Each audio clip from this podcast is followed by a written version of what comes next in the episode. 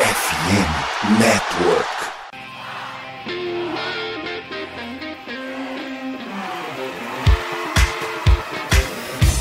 Doutrina! Doutrina! Touchdown, touchdown, touchdown, touchdown, Steelers! A vitória será dos Steelers! Essa aí já era! O Pittsburgh Steelers continua vivo! O Pittsburgh Steelers vira o jogo! Um dos maiores jogos de todos os tempos no futebol americano! A vitória do Pittsburgh Steelers!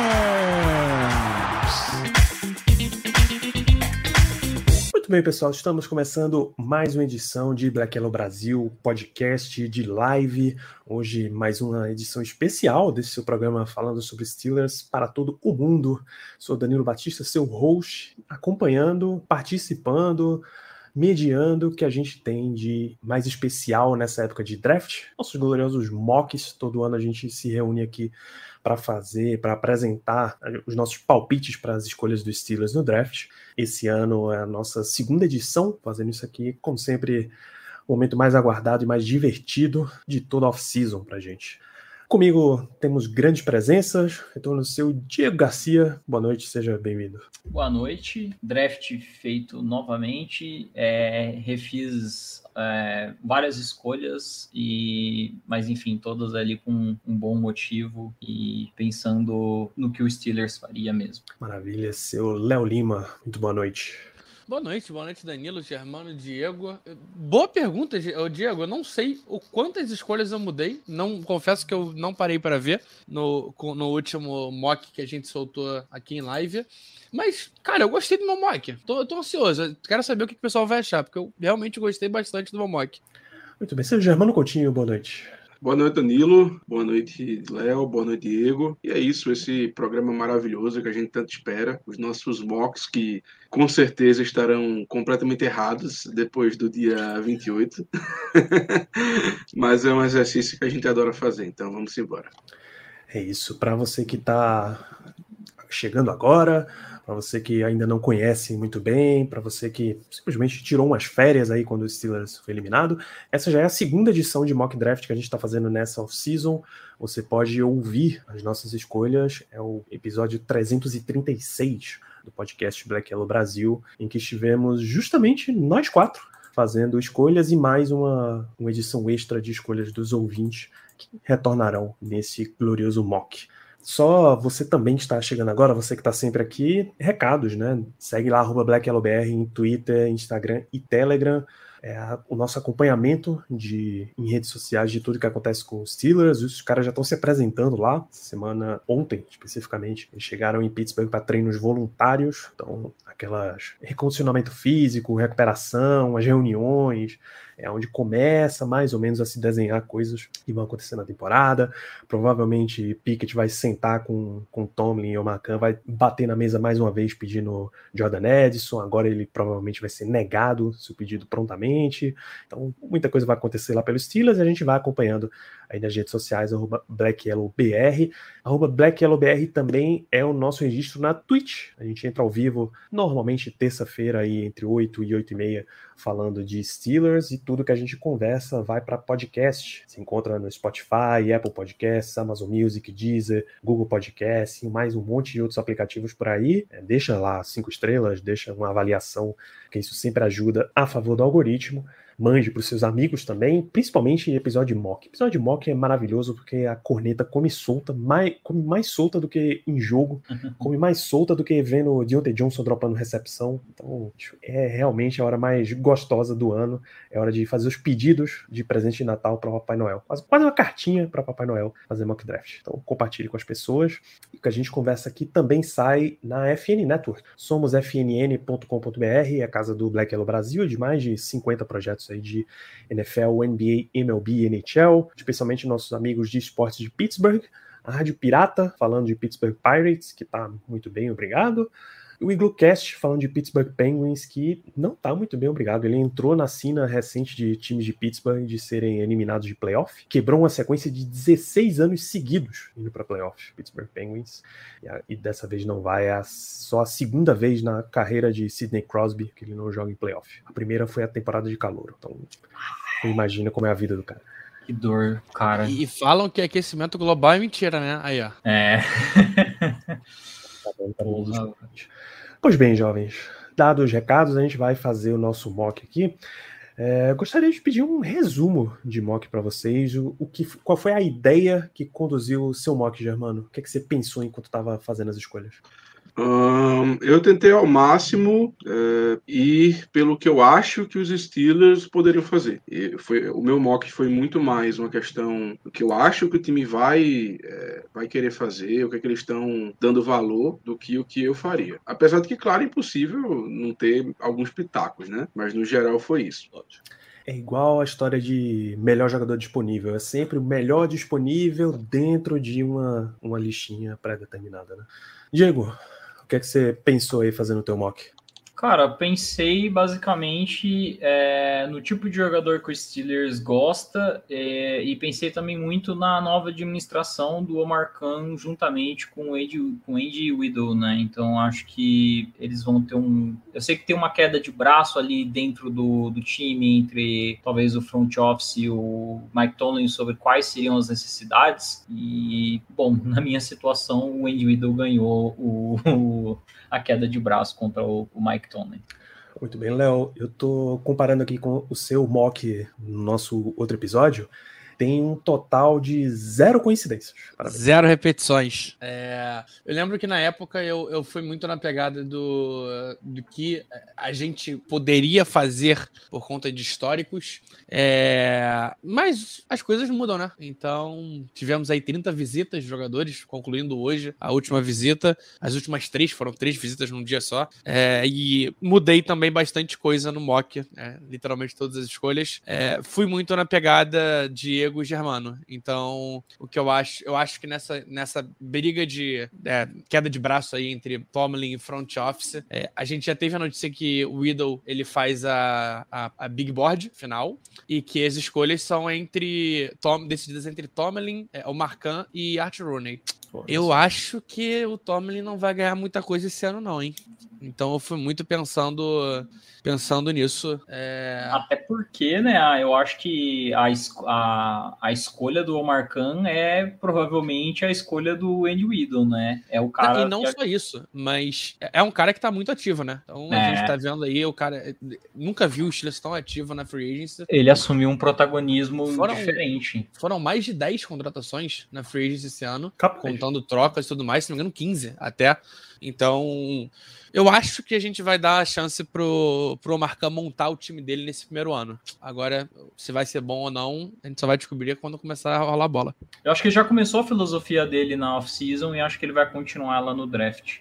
Cara, contando retornos, tem coisa de 12, 13 contratações. Tira, tá com umas 15 já. Né? Já contando o Allen Robinson que foi hoje, tem umas 15. É, esse, Léo trouxe um ponto muito interessante. Tem muito relato de uma queda de braço aí entre Mike Tomlin e front office, em termos de escolhas, em termos de caminho no draft. Eu puxei um pouquinho nisso fazendo o meu mock e já a gente deixa uns spoilers aí pelo caminho. O nosso papo na semana que vem é nesse sentido aí. É as fofocas, né? O humor, fofoca, o que é que o Steelers pode fazer, que direção ele pode seguir. Tem uma história aí do, do Peter King que o Steelers já negociou, já tem um preço mais ou menos acertado com o Bears para tocar para 9, o Jalen Carter, enfim, tem um monte de coisa rolando aí no cenário. A gente vai discutir isso na semana que vem. Nessa semana a gente vai apresentar mock, tá? Para a gente ir aquecendo os motores, eu já meto na tela nosso glorioso tabelão que a gente tem. A gente podia começar antes de apresentar as nossas escolhas, tá? Apresentar esse glorioso mock de conexões, Germano. O que você acha? Para aí dar à turma uma noção boa do que, do que tá rolando? Sim, sim. Começar por ele. Totalmente. Esse mock a gente pode apresentar de cima para baixo, da primeira para frente, tá? É, o que é um mock de conexões, tá? você aí de casa. A gente sempre lida todo ano com o Steelers. Ah, o irmão de fulano, o Steelers está muito de olho porque vale muito a pena. É o Connor Hayward. É o, filho de um dos técnicos, tem muita ligação com Steelers, trouxe para uma visita, é o Cody White, que hoje é um, um practice squad e é filho de um, de um dos caras lá na diretoria. Então o Steelers está sempre fazendo esse tipo de conexão, esse tipo de nepotismo. Então acho que é justo a gente começar a apresentação nosso mock por ele. A primeira rodada, evidentemente, que é seu É o exódio Porter do Jr., nepotismo, né? cornerback de Penn State. É muito fácil conectar Joey Porter com os Steelers, independente até de qualidade de jogador. O cara é filho de ex-jogador. Cresceu de- ali na grande Pittsburgh. Al- Almoçava na casa do Tom. Pedia, pedia o, o tio Tomlin, deixa o, deixa o Dino dormir lá em casa. Quem, quem nunca meteu essa também. tu pede pro amigo pedir pro teu pai. Esse é clássico. Então, Pô, isso aí foi- chegava. chega Você nessa conexão, né? ver. Você não consegue ver chegando na sexta-feira, Joey Porter Jr. e Dino Tomlin indo na Blockbuster mais próxima, alugando aquele Mega Drive e passando a madrugada jogando, Não, jogando e- Sonic e 2. a- e, a- e quando vem aquela, aquela suspensãozinha, porque os dois estavam conversando em sala de aula sobre futebol americano. Essa Isso. também é clássica. Essa aí é clássica. Correndo no, passando pelos corredores, jogando a bola, atravessando de um, de um lado pro outro.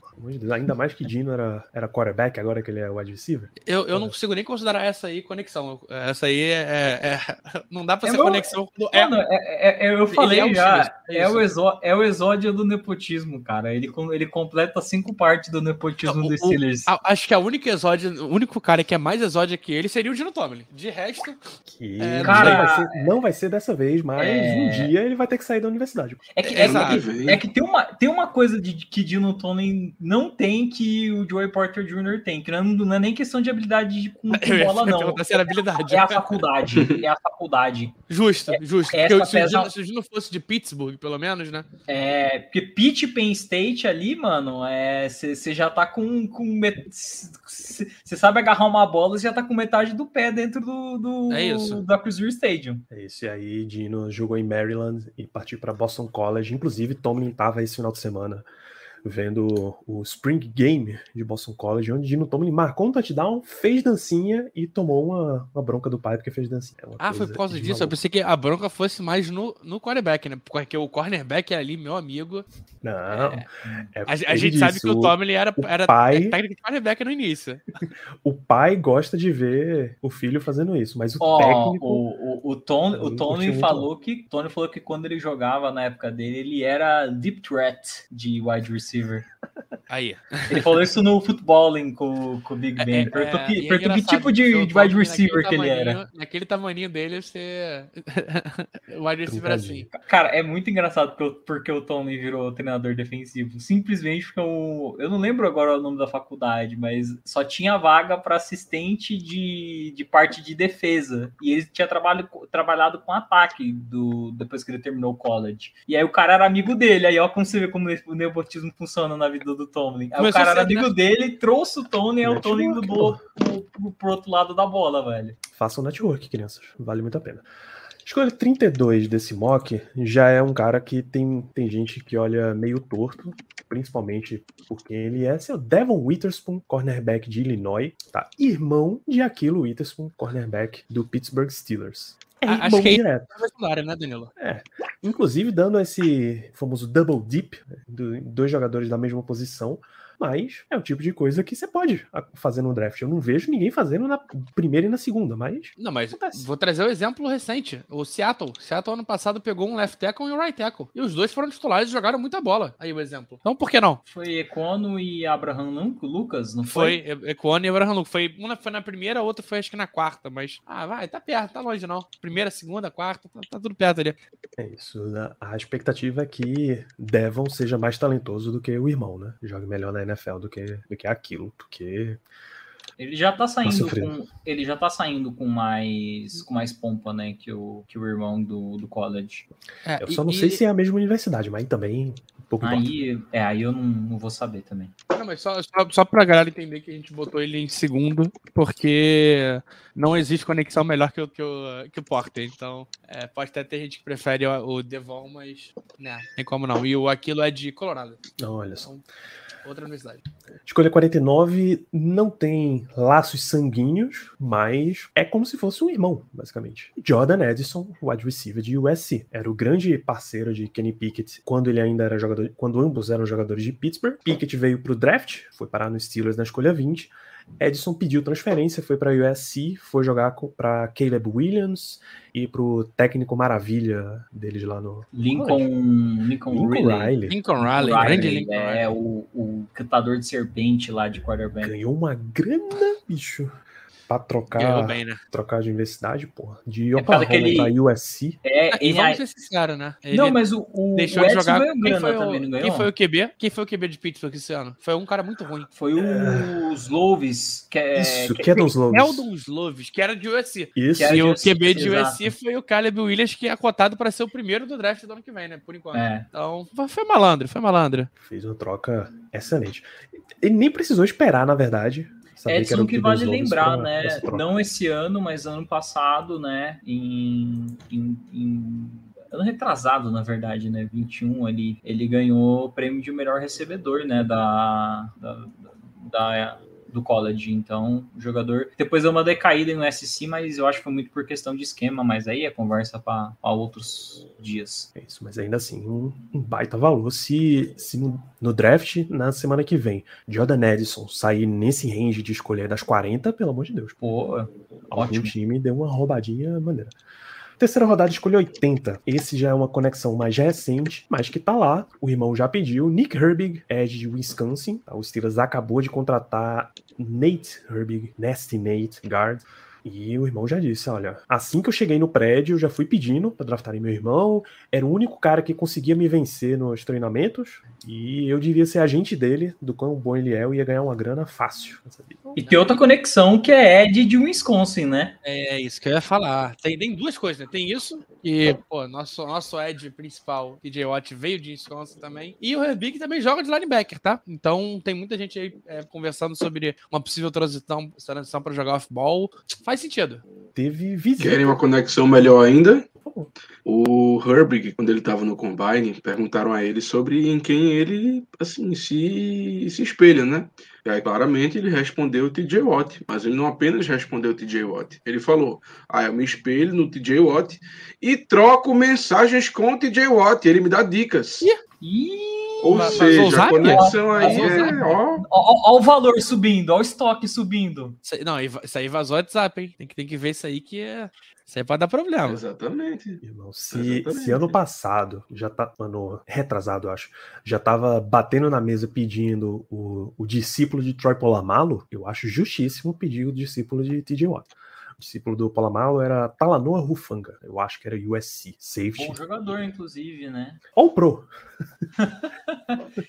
E foi escolha alta. E foi escolha de quê? Foi Baixa, escolha foi baixa. rodada. Quarta, baixa, quinta rodada. contrário. É, quarta ou quinta rodada. Irmão, aprendeu com, com o cara que, que alinhou no, no, no, no, no Gap C quando não fazia sentido alinhar no Gap C. É isso. Ele era USC mesmo, ele foi a escolha 180, quinta rodada. Caraca, velho. E 180, se não me engano, é compensatória já, tá? Roubo, pô, roubo. São. Francisco tirou um cara fantástico. Escolha 120. Se a gente trouxe o wide receiver 1 de Kenny Pickett, nada mais justo que trazer o left tackle de Kenny Pickett, né? Seu Carter Warren. Me, me refresque a memória. Era com o Warren que Pickett fazia aquela comemoração da cerveja? Os dois abria, abriam a latinha aqui, virava e jogava no chão? Tem, tem uma dessa aí, eu não, não me recordo mais com quem foi. Eu não Tem faço a uma dessa, não mínima tem ideia. várias. O Warren é o, era o a left. ideia. Eu acho que era o Warren sim que ele fazia essa comemoração. Porque eu lembro que o Pickett ia muito pro. Quando ele, quando ele fazia touchdown correndo, ele fazia muito indo pro, pro lado esquerdo, com o Warren abrindo espaço no bloco. É, é Então, possível. é possível que seja ele mesmo. E eu tô, eu tô tentando achar aqui uma outra conexão que eu tinha separado, mas eu não tô achando onde eu salvei, né? Como um bom, uma boa pessoa que tá tendo muita coisa pra fazer. É, mas o, É, o, o não era o Warren, era Jimmy, Jimmy Morrissey, era o 67 de Pittsburgh.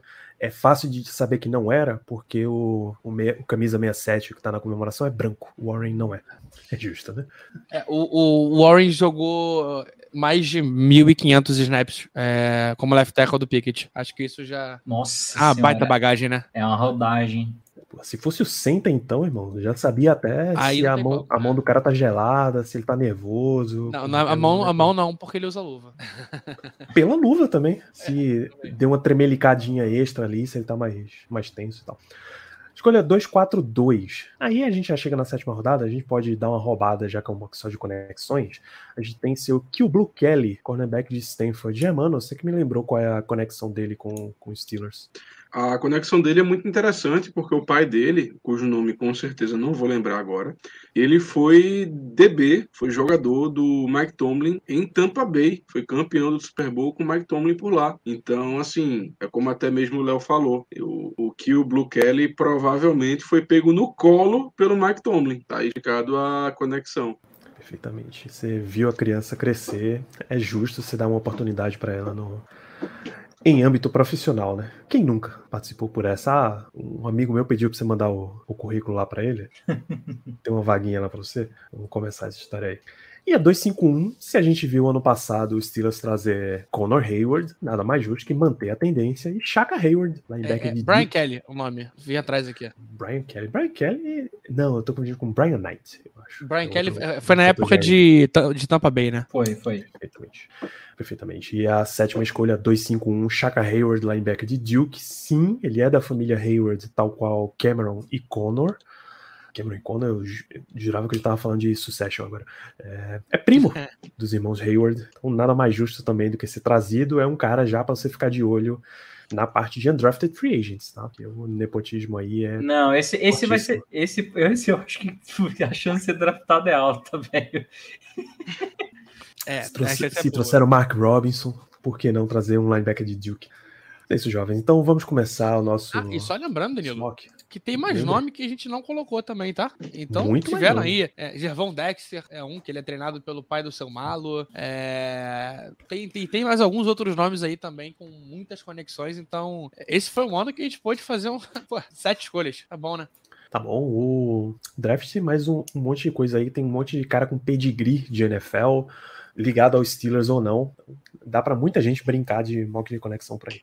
Mas vamos pros, pros nossos mocks aqui, tá? Começar pelos dos ouvintes. A apresentação dos mocks a gente vai fazendo de baixo pra cima, que é pra manter a audiência, pra manter vocês engajados e interessados. A gente começa com um dos ouvintes, a posição mais votada. E aí foi lá no grupo de WhatsApp dos ouvintes, se você não tá presente, manda uma DM pra gente que a gente manda o link para incluir. O quarterback. Então, partir para um, um exemplo de quarterback, que ela é o Clayton Tune, quarterback de Houston. Ele foi trazido para visita no Steelers, acho Não, que hoje. Não, não, inclusive. não chegou. a- Ele, ele veio hoje? Ele não veio hoje, não. Ele Uh, tinha uma visita marcada, tinha. mas acabou que não, acabou que não vinha. Ele era um dos nomes que, que, que acabou sobrando, não? É, um dos que não compareceu, né? Porque teve uma lista lá do pessoal que acabou não conseguindo fazer a visita. E aí, cara, é, sabe-se lá o motivo, sabe-se lá se a gente cortou a visita, sabe-se lá se ele não pôde fazer a visita, mas era um nome que a gente tava. Tava com a visita marcada e acabou não acontecendo. É, ah, não, não, ele veio hoje, ele veio hoje. Ele veio hoje, veio ele, Daniel Wright e Daniel Washington. Então, Clayton Tune tem visita, é, acho que já é mais do que o bastante pra aparecer aí, né? Exatamente. Desde 4 de abril tá marcado essa visita aí de Clayton Tune.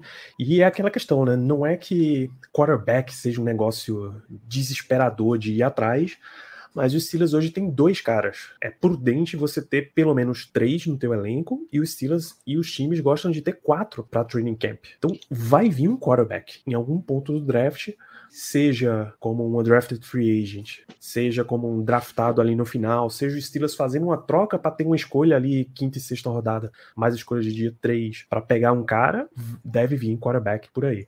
É, tem vários nomes que circulam nesse nível aí. O Dorian Thompson Robinson de UCLA, eu espero não ter errado o nome do cara.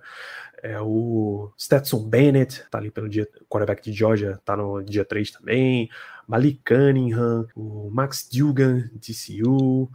Uh, tem um que um monte de gente observou aí de divisão bem, bem, bem lá embaixo, a Incarnate World. Esse é fantástico. Pô, esse Lindsay esse, Scott. Esse é nosso menino, tá? Esse aí é nosso menino. Porra, esse quero Incarnate muito. Word. Incarnate Word, o quarterback ca- católico. Isso. Então tem um monte de jogadores, a gente exemplificou com Clayton Tune de Houston. Vou partir contigo, Diego. Oh, posso Essa... só trazer uma comparação aqui? É, eu tava procurando alguma comparação de jogadores só para galera entender a comparação que a NFL Draft Buzz, que é um site que eu particularmente não sou muito fã, mas ele é muito bom para achar jogador de cada college.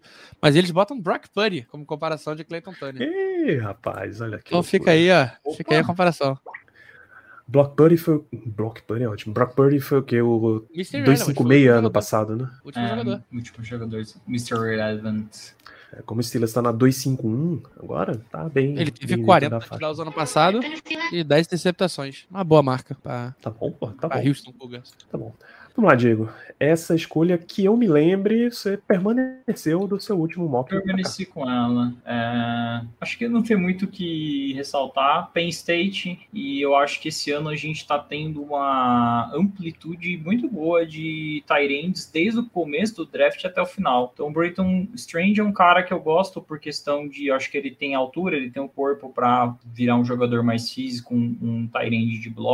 E lembrar, né, que o, o próprio o você, eu sempre, caramba, velho, sempre some o nome do, do, do Tyrant que não é o Pat Farmer, meu Deus do céu. Zach Gentry. O, Zach, o Zach Gentry assinou um contrato de um ano só. O Brenton Strange eu acho que é um jogador interessante, né? Bem mais para bloqueio, mas ele tem um físico, tem tudo bem, joga em Penn State. Eu acho que dessa classe de Tyrant, assim, eu sei que é 2-5-1, mas acho que vale a pena acabar é, pegando ele e vendo o que ele pode fazer no training camp da vida. Isso, é sempre um uma, uma possibilidade de trazer jogadores aqui. É, jogadores para disputar a vaga de elenco, né? E normalmente é um, são caras que têm coisas muito específicas. Às vezes é um cara que tem um físico bem desenvolvido, às vezes é um cara que tem uma velocidade extra, às vezes é um cara que faz um negócio que você acha que vai encaixar bem no teu time. É, eu vou partir para minha escolha, que é o seguinte: o Steelers trouxe hoje Allen Robinson, tá? É um receiver que provavelmente ele encaixa como o número 3 na ordem do time. Só que o Steelers perdeu Steven Sims no ano passado.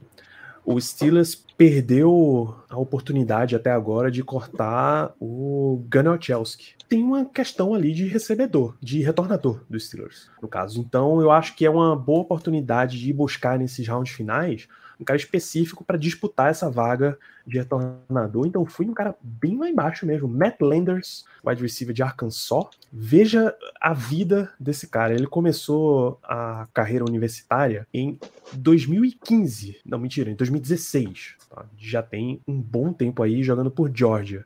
Fez os quatro anos de Georgia, na verdade 17, 18, 19 e 20. Não, cinco anos, é isso mesmo. É, como sênior de Georgia, ele só tinha, sei lá, nove jogos. Só que aí no, esse último ano dele em Georgia era foi o ano com Covid. Então a NCAA deu um ano extra de elegibilidade para todos os jogadores. Ainda por cima, ele tinha, ele tinha sido redshirt na primeira temporada, então você já ganha mais uma. Ele transferiu de Georgia para Toledo, para ter alguma chance ali. Jogou legal, 2021, é 514 jardas, 5 touchdowns, numa universidade um, pouco menor, né? Não satisfeito, que Toledo é a Mac. Né? É Mac, isso. Não satisfeito, ele pediu outra transferência para voltar para SEC e se provar de novo. Aí ele foi para Arkansas, definitivamente aí é que ele teve uma grande temporada, 47 recepções, 901 jardas, 8 touchdowns. Ou seja, são 50 jogos em três universidades, fazendo um monte de coisa. O que é que chama a atenção de Matt Landers? Tamanho. O moleque é 6'4", 6'4 e 3 oitavos, 200 libras de peso e uma velocidade de 4 yard dash de 4.37. Para você arrancar um cara abaixo de 4.4 aí na sétima rodada, para ter essa disputa em vaga de retornador mesmo, acho justíssimo. É, para trabalhar só com questão de velocidade, de tamanho e de retorno. Acho que Steelers falta um pouquinho disso nesse elenco não seria muito sábio da parte do time confiar cegamente que Calvin Austin vai resolver todos os problemas de velocidade do time, então bota uma escolhinha de sétima rodada aí. Deixa eu manter o nosso, nosso mock aqui no ataque com você, Germano. Sua escolha número 251. Vamos lá. É o Frederick Scruggs, que ele é IOL de Penn State. É um cara que, por incrível que pareça, eu assisti tape. cara de sétima rodada que eu, que eu assisti um pouco de tape meio que de maneira reflexa, vocês vão entender isso mais à frente no meu, no meu mock. Mas é um cara que me chamou a atenção, porque na, no pouco que eu vi dele eu gostei. É, é um cara que é, tem experiência de center e guard, foi guarda lá em Penn State em 2020, 2021, em 2022 foi center, enfim. Acho que é um cara interessante, um cara local, um cara interessante para a sétima rodada. Não sei, se che... não sei se chegaria até lá, mas ele teve um problema nas costas muito sério no começo da carreira dele, negócio que até pôs em risco o fato dele voltar a jogar futebol novamente. Então, por conta disso, eu acho que vale uma, uma sétima rodada. Perfeitamente. Léo, sua escolha final aqui do nosso mock é um campeão, né? É, fui de campeão e explico muito fácil o motivo. É, visitou a gente. É, a gente sabe como é importante essa visita. É, o capacete também pesa. Uma coisa me travando aqui, eu não sei o que, que é, mas é, capacete pesa, a visita pesa. É, é um jogador que não teve números é, excepcionais, nada disso. É, terminou o ano com três sacks, com um fumble forçado, com só 25 tackles. É, não era um titular da, desse time. No ano anterior ele teve seis sacks e meio, então é um cara que sabe funcionar de rotação. E a gente precisa de um Ed reserva, um Ed que entenda que ele é reserva e ele vai entrar para ajudar na rotação. Então acho que o Robert Bill pode ser esse cara. É, é um cara grande. É... Deixa eu pegar só a medida dele certinho. Ele é um cara, ele tem quase quase 6'4, 6'3 e 3 quartos, é, 247 libras. É, não é o tamanho perfeito, mas é, é, é, o tipo de cara que ele tem frame para ganhar mais peso e, e funcionar para a gente ali como um edge reserva. Então, é, eu ficaria de olho nessa escolha, cara. É, eu pensei muito em botar o Brenton Strange, mas eu acho que ele não chega na sétima rodada. Não sei nem se chega na sexta rodada. Então, o estoque dele subiu muito e aí a gente apela para outras, outras conexões, né? Porque conexões são importantes no Steelers, a gente sabe disso. Fora que Ed é, é um pedido do Tomlin, é, então não enderecei muito alto, enderecei mais embaixo. É, é, o famoso anima todo, anima todo mundo, vai. Ele encaixa, ele bate um pouquinho de cada, de cada meta, de cada vontade. Então, Robert Bill, Ed de Georgia. Maravilha, vamos manter em Georgia, pulando aqui para a escolha 242 já, mano. Tá contigo. Vamos lá. É, Warren McLendon, offensive tackle de Georgia. Como o Léo falou, o capacete pesa. E quando a gente vai fazer um mock, ainda mais nessas escolhas mais, mais para baixo, eu acho que a gente tem que priorizar isso. É, jogadores com, com produção. Então, eu escolhi o Warren McLendon, ele foi red tackle de Georgia, jogou do lado oposto do Broderick Jones. Eu acho que é um cara que pode vir, um cara que pode desafiar o LaRaven Clark pela posição de swing tackle. É um cara que tem 6'4", 34 de braço, ou seja, um tamanho bom para a posição. E basicamente isso. É um cara de pedigree, é um cara que enfrentou é, a melhor competição que ele poderia ter enfrentado no college, é, basicamente starter nos últimos três anos dele. Então, diante disso tudo, um cara com bastante experiência que pode, que pode com certeza brigar pela vaga de swing tackle. Beleza, indo, indo para o ataque, eu fiz. Ficando no ataque, na verdade, eu fiz o processo exatamente oposto. Se Warren McLean, vindo de Georgia, tem um capacete fortíssimo, eu fui para uma escola um pouquinho menor, aqui com Hunter Lipke, fullback de North Dakota é, State. É, é, faltou só um C ali, é McClendon. É Acho que a gente comeu essa bola aí. Bom. Mas para quem for procurar depois, facilita. Perfeito. Hunter Lipke. e, e, o McClendon, só para trazer um ponto dele, é, é, tamanho, ele é 99 parecido com Larry Tunsil. Fica aí a, a informação. Maravilha. É, times gostam também nesse final de, de draft. Será que ele dá uma? Será que ele dá uma fumadinha também, Léo? Se ele deve vir no draft de free agent, né? Ou então vira a primeira escolha no Raiders. Aí vale depender. ou então, ou, ou então no Cowboys. Pra... É, tem, tem, tem dois times aí, mano, que, que esse aí é o, é, é o molde, o Cowboys também, mano. E ainda existe a terceira opção, né? Que é ele, de algum jeito, acabar em Ohio State e ficar com aquele capacete cheio de, de figurinha colada. Esse, o cara vai fumar o capacete agora? É isso, é isso que quer dizer, Quem sabe, sabe. Pelo amor de Deus. Então, por que, que eu tô indo num fullback de North Dakota State, que é segunda divisão de college, muito menor porque times gostam de jogadores que, na expressão em inglês, colocam múltiplos chapéus, fazem vários papéis dentro do seu ataque. Então, tal qual Connor, você ter mais um cara que é fullback, mas de vez em quando pode alinhar com Tyrande, sendo que Connor acabou sendo um Tyrande que de vez em quando vira fullback, um cara que você não precisa ter medo de entregar a bola, um cara que está acostumado com o estilo de jogo, estilo de alinhamento que se faz na NFL é, acostumado com um time que a primeira preocupação era correr com a bola, que é esse time de North Dakota State, essa geração de agora. Então faz muito sentido um fullback. Acho que quem levantou essa, essa pick, eu acho que foi lá no Steelers Depot, que saiu recentemente. E aí fui dar uma, uma lida a respeito do rapaz e vale a pena. Não é, é claro, fullback é uma posição com um valor na liga minúsculo hoje em dia.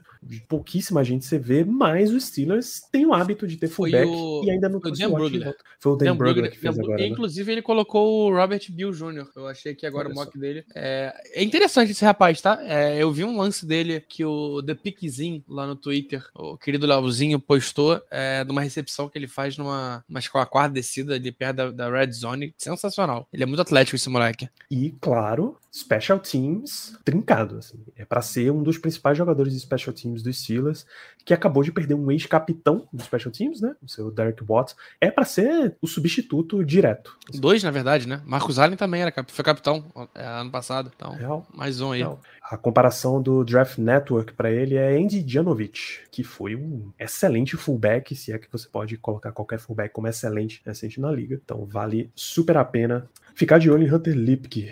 Ainda em ataque, Diego, você tem uma escolha ofensiva aí nessa posição. Exatamente. Eu, Max Duggan, QB de TCU, é, foi finalista né, do, do college, perdeu para Georgia. Não que tivesse muita chance TCU, mas acho que foi um cara que teve uma produção interessante, participou de momentos é, decisivos e nos momentos decisivos conseguiu jogar bem. E a gente está precisando desse terceiro, desse, desse terceiro terceiro ou quarto quarterback que a gente vai ter aí no, no elenco. Eu acho que o Max, o Max Duggan, por conta da, da, da, carreira dele, da produção dele, principalmente nesse último ano, por ser um jogador que está cotado realmente para ser um draft cheio, até a sétima rodada, acho que acaba sendo uma, uma escolha interessante.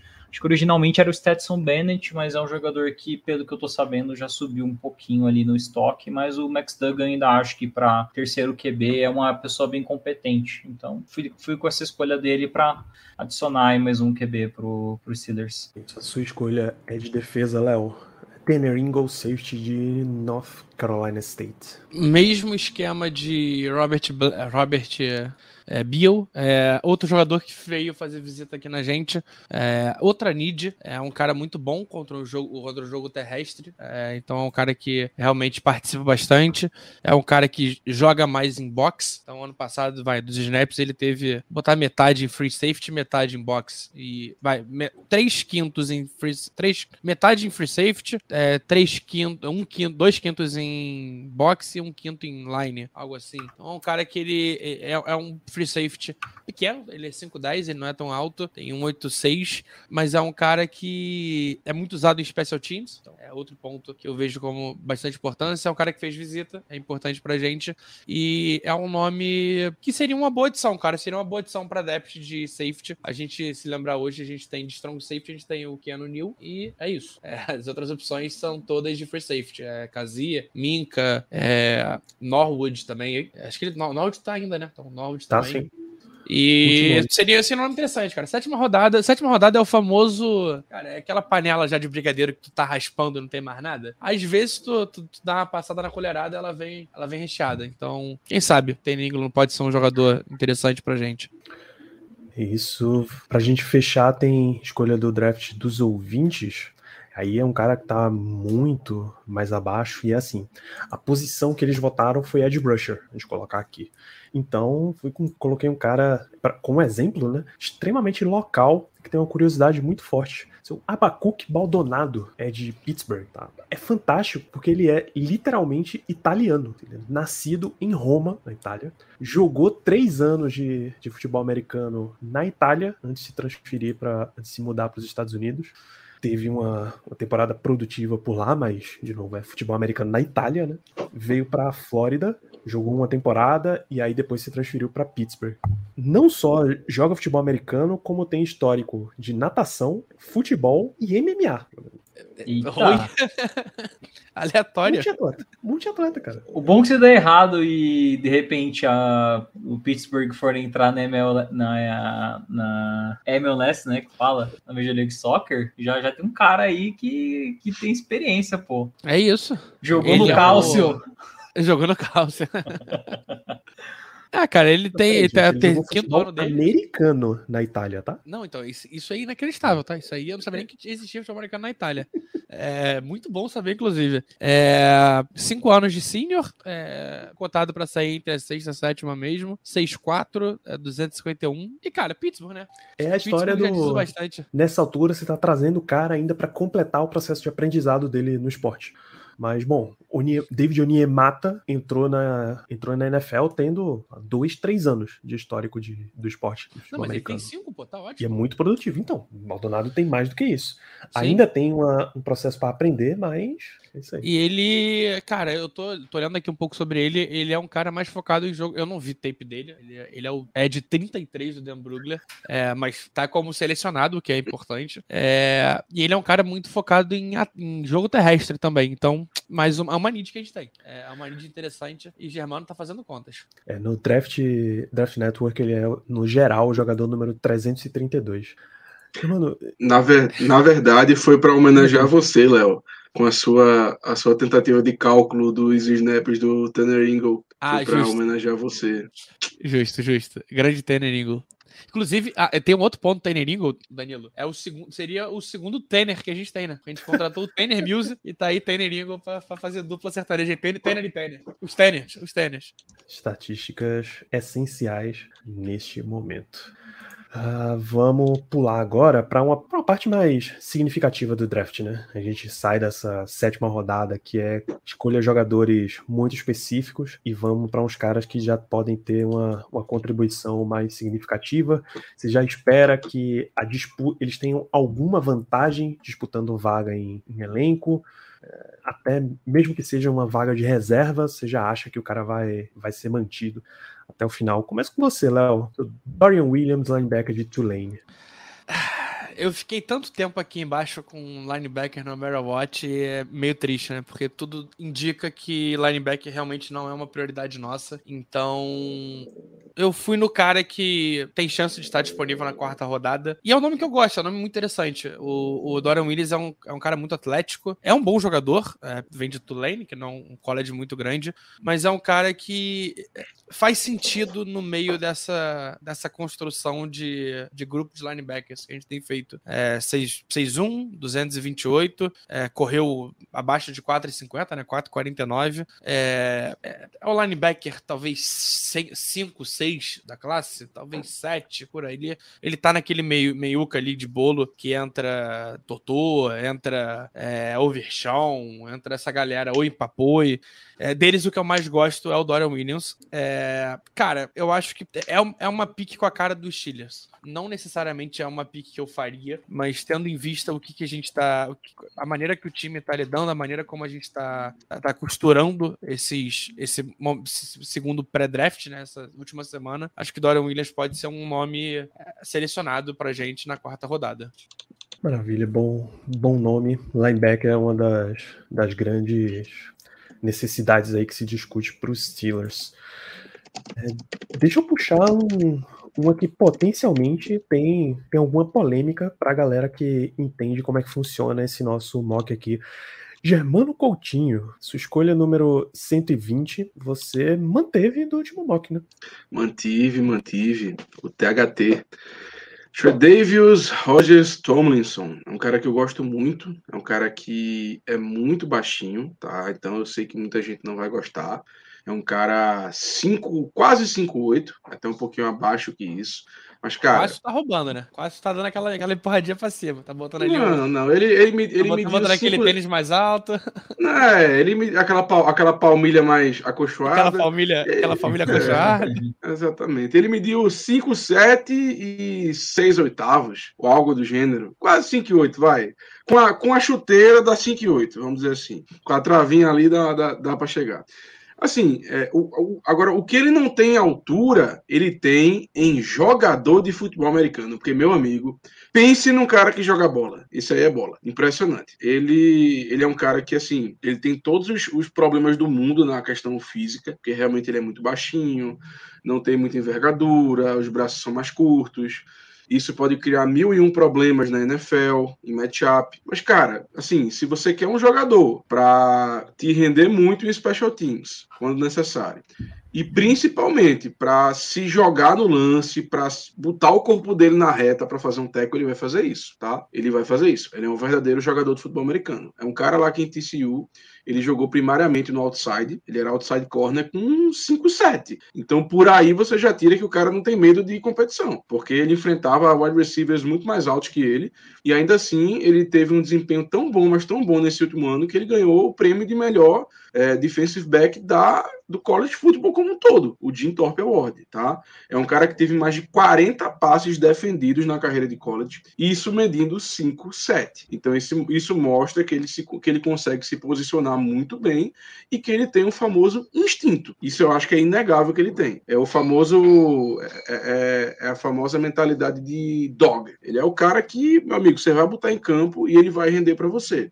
Na NFL, claro, ele vai ter uma utilização limitada. Basicamente, esse cara vai ter que ser slot, não tem como ele jogar em outra posição. Mas eu acho que a gente pode sim e deve dar uma chance a esse cara se ele estiver disponível na 120. Para um time que teve o Mike Hilton, que também não era dos maiores cornerbacks, cara, eu não vejo problema da gente ter o THT. Eu acho que ele pode ser utilizado em uma situação parecida, em uma com uma função de jogo parecida que o Mike Hilton tinha por aqui. E eu tenho absolutamente certeza que ele, dando blitz, deve ser muito efetivo, porque como eu falei, ele não se importa. Ele joga o corpo dele na frente, tá nem aí para tentar fazer o teco, tentar fazer jogada, e isso me atrai muito em um, em um prospecto. Então, por isso, a minha escolha na 120 eu mantenho. Até acho que no draft passado, no mock passado, eu botei ele na terceira rodada, mas agora já já medi um pouco mais as minhas expectativas, já vi onde é que ele está mais no consenso, que seria mais para a quarta ou quinta rodada, e mantenho aí o THT, porque realmente eu acho que ele seria um ótimo jogador de futebol americano. E se ele tivesse pelo menos 5-10, honestamente, eu acho que a gente estaria falando dele na primeira rodada. Se ele tivesse quanto? 5-10. 5-10. Eu acho. Eu, eu... Ah, é Cara, a gente, fala, a gente fala do. A gente 5, fala 10, do, do... aí depois você adiciona um wingspanzinho junto, bem provável. Exato. O, o Ó, compatível, né? O compatível. Posso trazer a informação aqui sobre o tamanho dele? Depende de qual. Porque o Dan Brugler, de... não, não, a, gente não chegou altura, no horário altura, ainda, entendeu? Altura, altura. Tá cedo, meia. Rapaz, eu fiquei preocupado é... agora. Ó, a altura dele, ele, o, o The Beast, que é o guia do draft do Dan Brugler, ele traz informação sobre 230 cornerbacks. E aí ele não analisou 230. Quer dizer, a equipe dele analisou, mas a maioria é só é, números, né? Tamanhos, etc. Ele é o sexto mais baixo.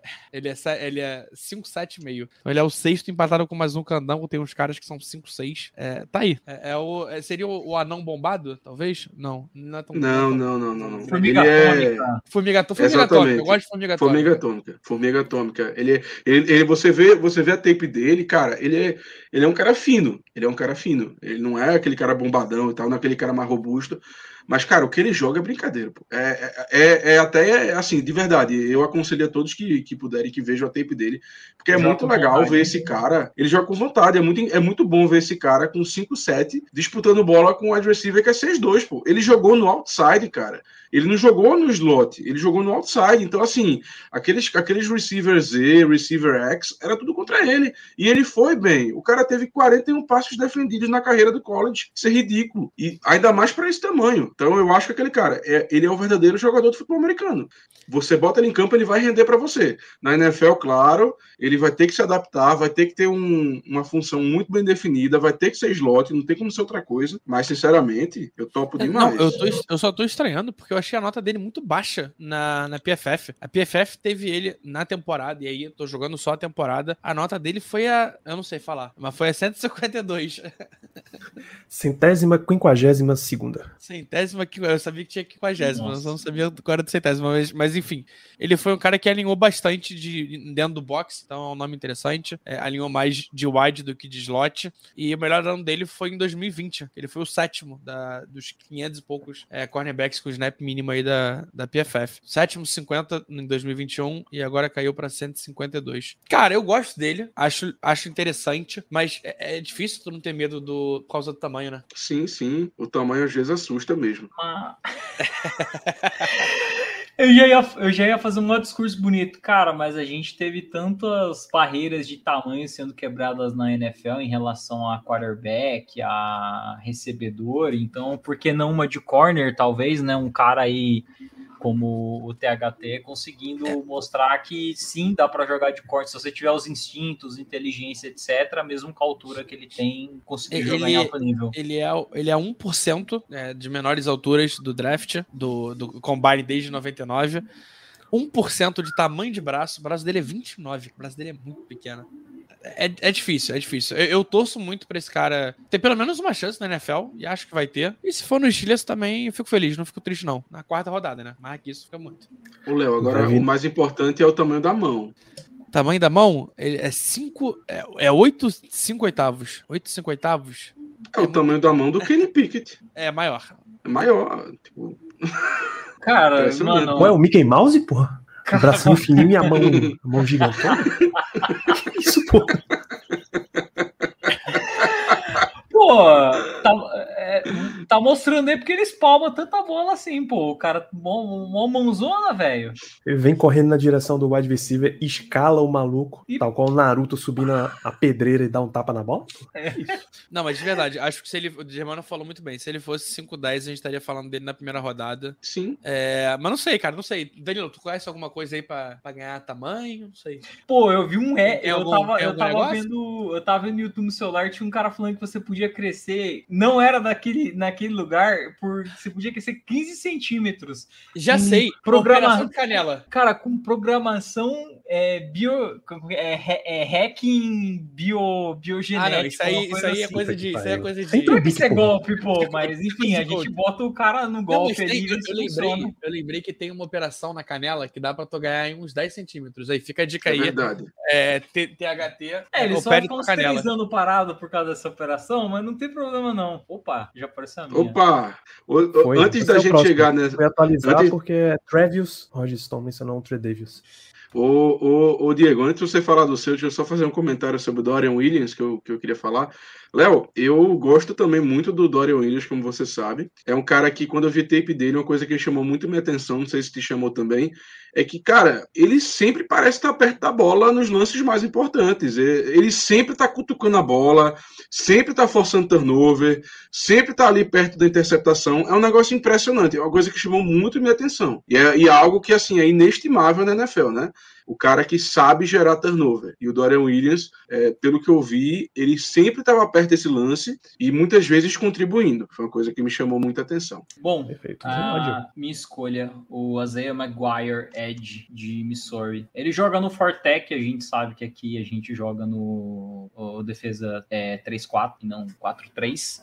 Mas é um cara que eu vejo que tem tanto potencial como Edge, ou quem sabe é, ele tenha aí mais um pouco para para adicionar para virar defensive end nesse esquema de, de três jogadores. Tem 21 anos apenas, 6'4 de altura, 2'75 no combine e é um jogador que tem um bull rush muito bom, consegue é, levar guard tackle para trás, tem um instinto muito bom também de ir atrás de, de quem tá com a bola, de fazer jogada, é um cara que finaliza tackle direito. Acho que é uma, uma pique para... Lembra que eu falei da queda de braço? Beleza, o Tomlin perdeu, mas na quarta rodada ainda ele ele consegue um jogador que bem jovem, que teve uma produção estável durante é, todos os anos que ele jogou. É, por mais que não jogue no esquema que o Steelers é, costuma é, gostar de jogar, eu acho que como é de 3, esse cara cairia como uma luva, porque ele tem um skill set interessante e obrigado, Alexa.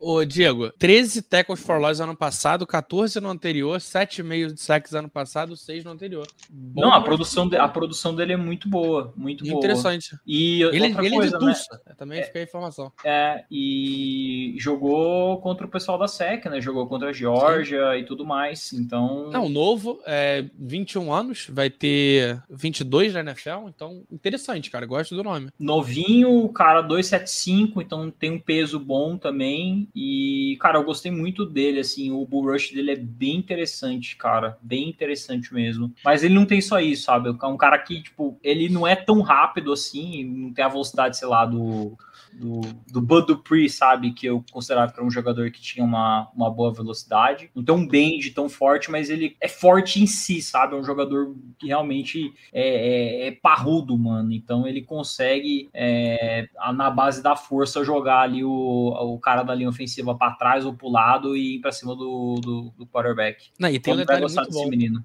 Ele já, tá, ele já vestiu o preto e amarelo, né? Então, é, então. Isso é importante pra gente visualizar. Apesar de serem os Tigers, ele já vestiu amarelo e Germano aprovou o seu uso da, do termo parrudo, Diego. Parabéns. Parabéns. Quando você inclui o, o, dicionário de Germano Coutinho no draft, ele fica bastante feliz.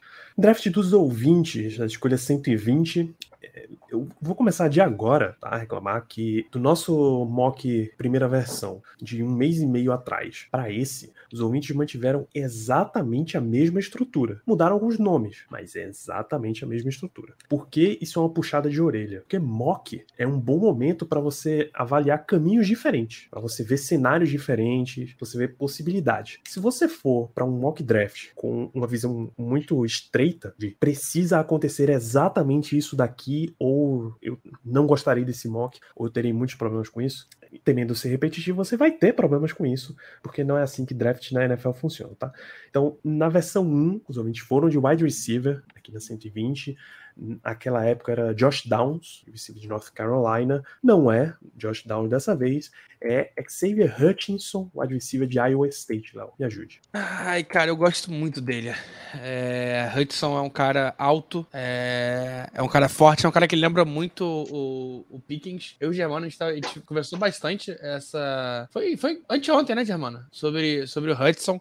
É, é um nome que, ele, pô, ele tem quase 6'2", 203 é, libras, então é um cara parrudo. O cara correu é, 4-5-3. Mas eu, eu, eu não sou tão fã do fit dele mais no Steelers. É, e aí eu não tô nem citando o Allen Robinson. É, a gente fez a. Os ouvintes fizeram o mock antes do Allen Robinson, então talvez é possível que até teria mudado essa escolha. Mas ele é muito parecido com o estilo de jogo do Pickett. É, ele ataca um pouquinho melhor o meio de campo do que o Pickett. É, é um nome, é, é realmente um nome o interessante. Pickens, no caso, né? O Pickens, é, o Pickens, isso. É, mas é um cara muito de bola contestada. E aí, não sei, cara, não sei se você tem um, tendo um, quarterback em ano de calor ainda, você dá dois caras é, de bolas contestadas e nisso o Hudson é muito bom. Ele tem média de. Ele tem é, 43% de, de bolas contestadas vencidas, é uma, é uma porcentagem muito alta. É, até porque a bola, quando é contestada, ela é muito mais fácil pro tu, tu, não segurar, então tu bloquear do que você segurar ela, né? Então 43% é realmente um número bom. É, mas é isso, acho que mostra um pouco da, da sede por wide receiver da nossa, do nosso ouvinte. É, que será que ela foi saciada com Allen Robinson, Danilo? Rapaz, eu prefiro. Depois de uma tarde falando sobre wide receivers, eu prefiro não, não entrar nesse mérito, porque senão a gente vai, vai muito longe aqui. Mas eu imagino que, como olhando o resto do mock, que foi uma questão de encaixe certinho, numa ordem muito precisa, que eles imaginam qual é a ordem de necessidade dos Steelers draft, eu acho que essa sairia daqui e alguma outra coisa subiria. Ou o Ed que tá, tá mais embaixo subiria para cá, um, um quarterback que seja, alguém tomaria essa vaga aqui de wide receiver que tá com, com o Hutchinson. Vamos lá, só resta a minha escolha para aparecer aqui. Eu repeti o nosso mock de conexões. Carter Warren, tackle de Pittsburgh. Tackle, o Steelers hoje está numa posição de que seria muito bom ter um upgrade. Tá? É uma excelente oportunidade para você achar um cara melhor do que Dan Moore ou Chuck Sokora foi aí, você decide. No momento, pode ser que o Steelers só encontre um cara para, em longo prazo, fazer essa disputa, e não imediatamente, mas ter um swing tackle confiável, que eu acho que é o que Carter Warren pode trazer para os Steelers. De novo, um tempasso sendo o left tackle de Kenny Pickett em Pittsburgh, seja como titular, seja como reserva. Já teve muita muito posicionamento, muito alinhamento para bloqueio de passe num estilo parecido com o que a NFL faz e os padrões físicos estão todos lá. Ele tem tamanho para left tackle na NFL, ele tem comprimento para left tackle na NFL, que é muito importante também. Um left tackle precisa ter braço suficiente para você chegar primeiro no edge rush, no peito do edge rusher antes que ele bote o braço em você. Então, você ter braços compridos ajuda. Não fiz como o passado do nosso amigo Ricardo Rezende, do que pesquisava tamanho de bunda de tackle, foi um pouquinho demais. Não mas, só de tackle, né? De tackle de ataque e de defesa, de né? Dos dois. Isso, de trincheira. Mas a, a técnica. Inclusive, falta isso nesse mock, viu, Danilo? Falta isso. Falta uns, isso. Uns bundudos, assim? O tamanho. Falta não, bunda, falta... falta bunda. Não, não, não, não falta bunda. Falta a gente comentar sobre bunda. Ah, sim. A gente, a gente entrar, a gente entrar na, no, no mérito da bunda, entendeu? Falta isso. Entendi. É, enfim, Carter Warren é o típico cara que você vai trazer agora e trabalhar para ou seu reserva ou vir mais à frente ganhar essa vaga de titular e tem é capaz de você draftar e já colocar ele no mesmo quarto com o Kenny Pickett em termos de concentração, né? Porque é muito tempo ali trabalhando juntos. Isso, vamos subindo então. Vamos para a escolha de número 80. Vou manter o princípio de linha ofensiva. Léo Lima, você tem linha ofensiva aqui na nossa escolha 80. Cara, essa escolha aí, eu tinha um wide receiver. Vou ter que falar, eu tinha um wide receiver, mas aí a troca de hoje me fez mudar. Você lembra que era o nome que eu tinha? Eu consigo descobrir isso. Jonathan Mingo. Jonathan Mingo. Isso. isso. Grande Mingo. É o de Kentucky? Jonathan é Mingo é de Ole Miss. Ole Miss, é. é, o, é o, o grandão, o grandalhão.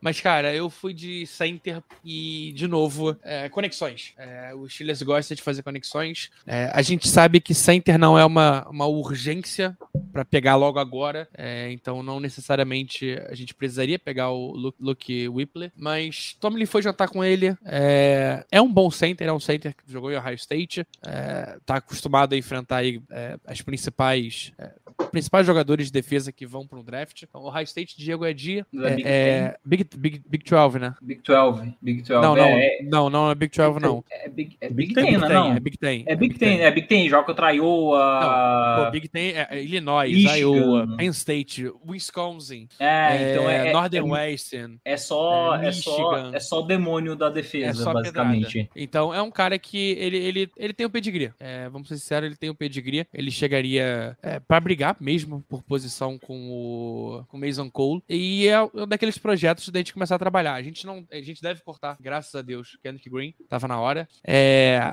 JC Hasselhauer não volta. É, já até assinou. Assinou com o Giants. Time. Com o Giants. Giants, não foi?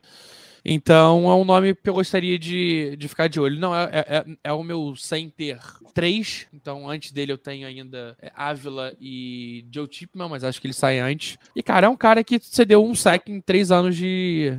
Três anos não, vai, ele jogou dois anos. Em dois anos ele cedeu um sack. Cedeu um QB hit, 14 hurries. Então 16 pressões em dois anos, em mais de 1.500 snaps. É um número muito bom. Só... Enfrentando esse tipo de, de defesa, né? Sólido, bom programa, não tem histórico de, de lesão, é realmente o que você quer num centro. É isso, acho que é um, é um cara que, cara, teve é, notas muito boas, tanto bloqueando para passe, bloqueando para corrida. É um cara muito completinho. É, é, um projeto que eu gostaria de ver o Steelers fazer faz um tempo, ter faz um tempo, né? E tá, tá na hora, né? Vambora, tá na hora. Aproveita que a, a OL tá sendo muito bem montada e vamos atacar aí essa 80, essa 120 e em busca de projetos. Então, se parar para olhar, é, na conexão tem no Danilo tem o Warren Carter, é, no meu tem o Tiple, o, o Whippler, o John Tay, é, o Whippler, é, ali embaixo também na, na sétima rodada temos é, alguns nomes de OL. É, é, um cara interessante, é um cara que eu gostaria de ver no Steelers, é um cara que Eu acho que a gente tem chance de pegar. Ah, até porque um alguém com esse cara. fala Diga. mano, depois eu faço Eu acho que o nosso coração não aguentaria. Outro undersized center na terceira rodada. Não dá, não, Não, dá. acho ele tão undersize, Não não. Cara, eu, assim, eu, tu sabe que eu não gosto dele, nem um pouco, inclusive. Acho que. É que ele tem peso. Ele tem 303 libras. É muita coisa. Mas se ele Cara, murchar é- no training camp, a gente vai ter um problema, Léo. ele passou muito mal. Ele, pa... Ó, ele Ó, passou a, muito a diferença, mal. olha a diferença. Ele, ele mediu 6'3, o Kendrick Green mediu 6'1. Mano, É É, foda. A eu- diferença eu é, não é- é- tem uma eu- diferença. eu fui fazer, eu fui fazer uma. Eu tô olhando aqui comparação. O Joey Tipman é 6'6, 313 e ele cedeu É, um o- sec O em Joe três Tipman anos. é meio, é, é meio fora de série, né? Então... É, mano. Ele tem aquele cara, aquele fazendeiro. Não, mas em que- três anos não. Foi- foram dois anos também. Inclusive, o, o Whipple cedeu menos sacks. É, cedeu um sack também, né? Mas em 1.600 e poucos snaps, o Tipman teve 1.300 1.400 snaps. Então aí uns 200 snaps a mais é muita coisa. Mas eu gosto. Eu gosto dele. Acho que é um nome... É um projeto pra ser trabalhado. A gente pegou o Kendrick Green pra sair jogando. Acho que esse foi o Ah, maior o, problema. o, o que, cara, o Kendrick Green, você pode dar outra vida pra ele. Você pode falar pra ele nascer É, de não. novo e ser draftado, que não vai dar certo, cara. Não, e, e não só isso, a gente pegou ele pra sair jogando, deu a 53 pra ele, foi tudo errado. Eu acho que se a gente vem devagarzinho, com calma, com um cara que, pô, desculpa, estamos falando de um cara que era de Illinois, e Illinois também é Big Ten, né, mas sofria pra um cara que é de Ohio State. Pô. O cara tá acostumado a ter um QB bom atrás dele ali. É, em pouco tempo ele estaria decifrando facilmente a temperatura das luvas de Kenny Pickett. Ô, Léo, agora a gente também tem que dar o mesmo tratamento pro Whippler que a gente deu pro THT, né? É 6-3 com com a travinha da chuteira. Não, ele, ele mediu, ele mediu 6,2, é, 6,2,8. O, o THT mediu é, 5,7,5 mesmo, cravado. Então, Rapaz, eu eu, eu, lembro, eu lembro claramente que tipo, eu, lembro claramente que o Whippler tinha medido abaixo de 6-3, mas também aí a gente querer. É, não, mas é, é, o É. famoso chorinho, né? Mas, cara, É, é, chorinho. 6,2 para center eu ainda tô tranquilo. Eu não. Eu acho que Qual que era o tamanho disso, do, do Pounce? Pounce era Ah, 6,3. Acho que era 6-4. não? 6,5. 6,5, caramba. É, É, o Pounce Pounce era era grande. Era grandão. muito grande, é. Era grandão, É, pô, grandão.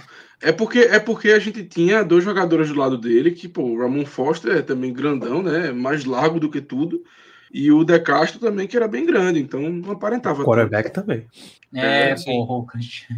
É, Botar gente essa turma aí na frente do Kyler Murray, lascou, né? É, não, com certeza. É, então, é, mas aí é um ponto também, o Big Ben era, era 6,5, o Pickett é? Ah, É eu alto. acho que é 6 é 6-4, eu acho. Eu sei Ele que é ele não é alto. 6-6, porque aí já é alto demais. Ele é 6,3 e um quarto. Tá Hum, bom, pô. Ah, o center bom. não pode ser tão alto também. Acho que o Tipman seria um pouquinho problemático por causa de altura. É, acho que atrapalharia um pouco pra Cara, viver em eu-. Podia ter baixado o tempo todo, pô. exatamente. No- no- nessa, nessa escolha aí de terceira rodada, se fosse o Tipman, eu acho que eu não choraria por, por Não, 0,3 Se ele polegadas, chegar- não, viu? chegar na 80, eu tô. Pô, que isso? Eu vou, vou até o aeroporto buscar ele.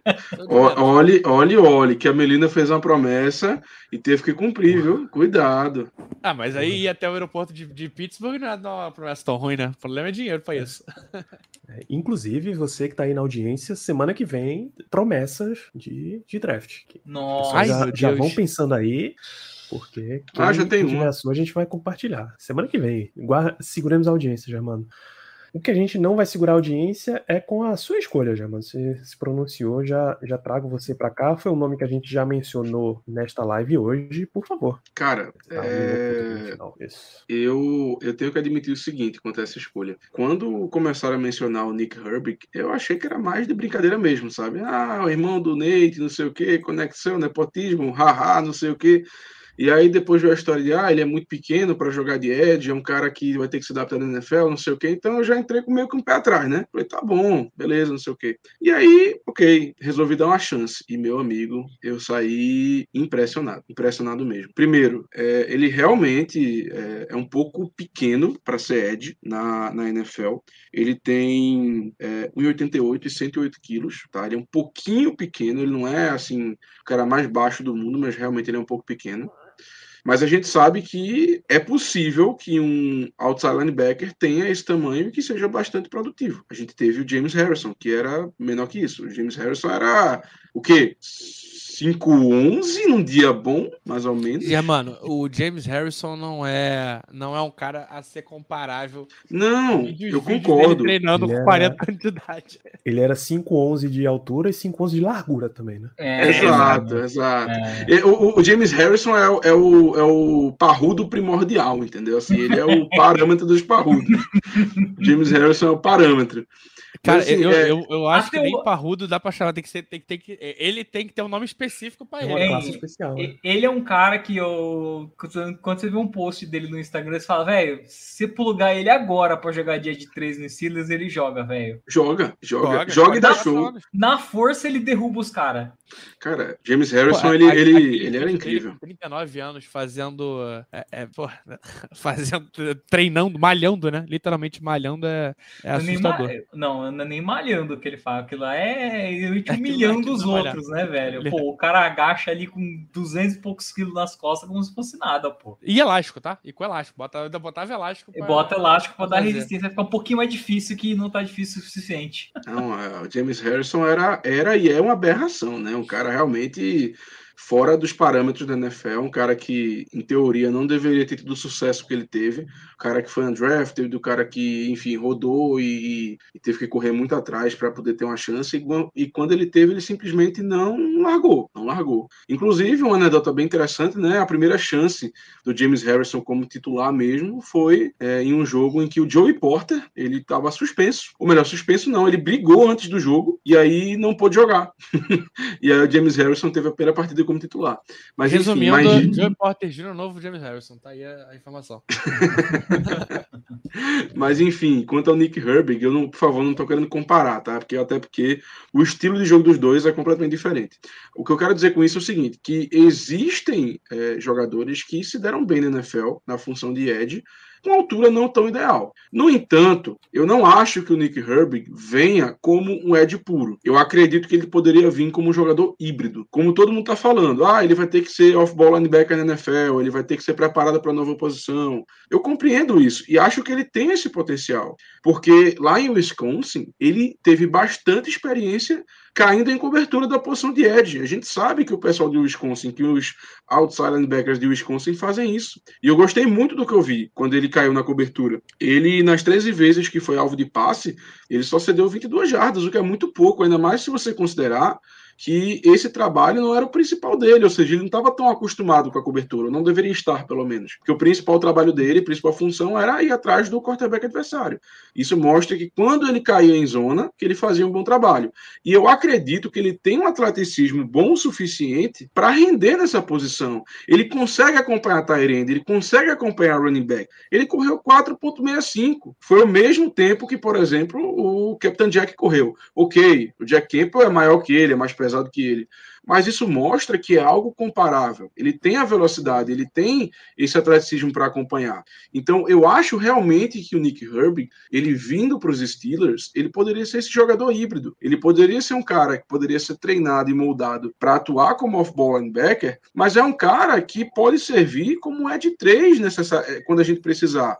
Se o TJ Watt precisar sair de campo, se o Highsmith precisar sair de campo, a gente vai ter mais uma opção, a gente teria mais uma opção. Ah, a gente bota Se mais parar um. pra pensar, já, mano, a gente usa hoje em dia o Leal como Ed 3, Exato, isso. que tem menos. é, o- vamos lá, o, o Leal é grande demais, o Herbie é, é pequeno demais. Então, mas nesse meio tempo, pegar uma divisão nesse meio tempo, o Herbie tá mais perto que o Leal. Com certeza, Então, com faz certeza. muito mais sentido. E, cara, eu fui olhar aqui é, os números, né? O 4 yard dash dele entre inside linebacker, é, linebacker off-ball, cara, tá, tá entre os 20% melhores desde, 2000, desde 99. Exato. É, uma- é um, é um baita 4 yard dash. Ele é um cara muito press atlético. muito bom também. Ele é um cara atlético.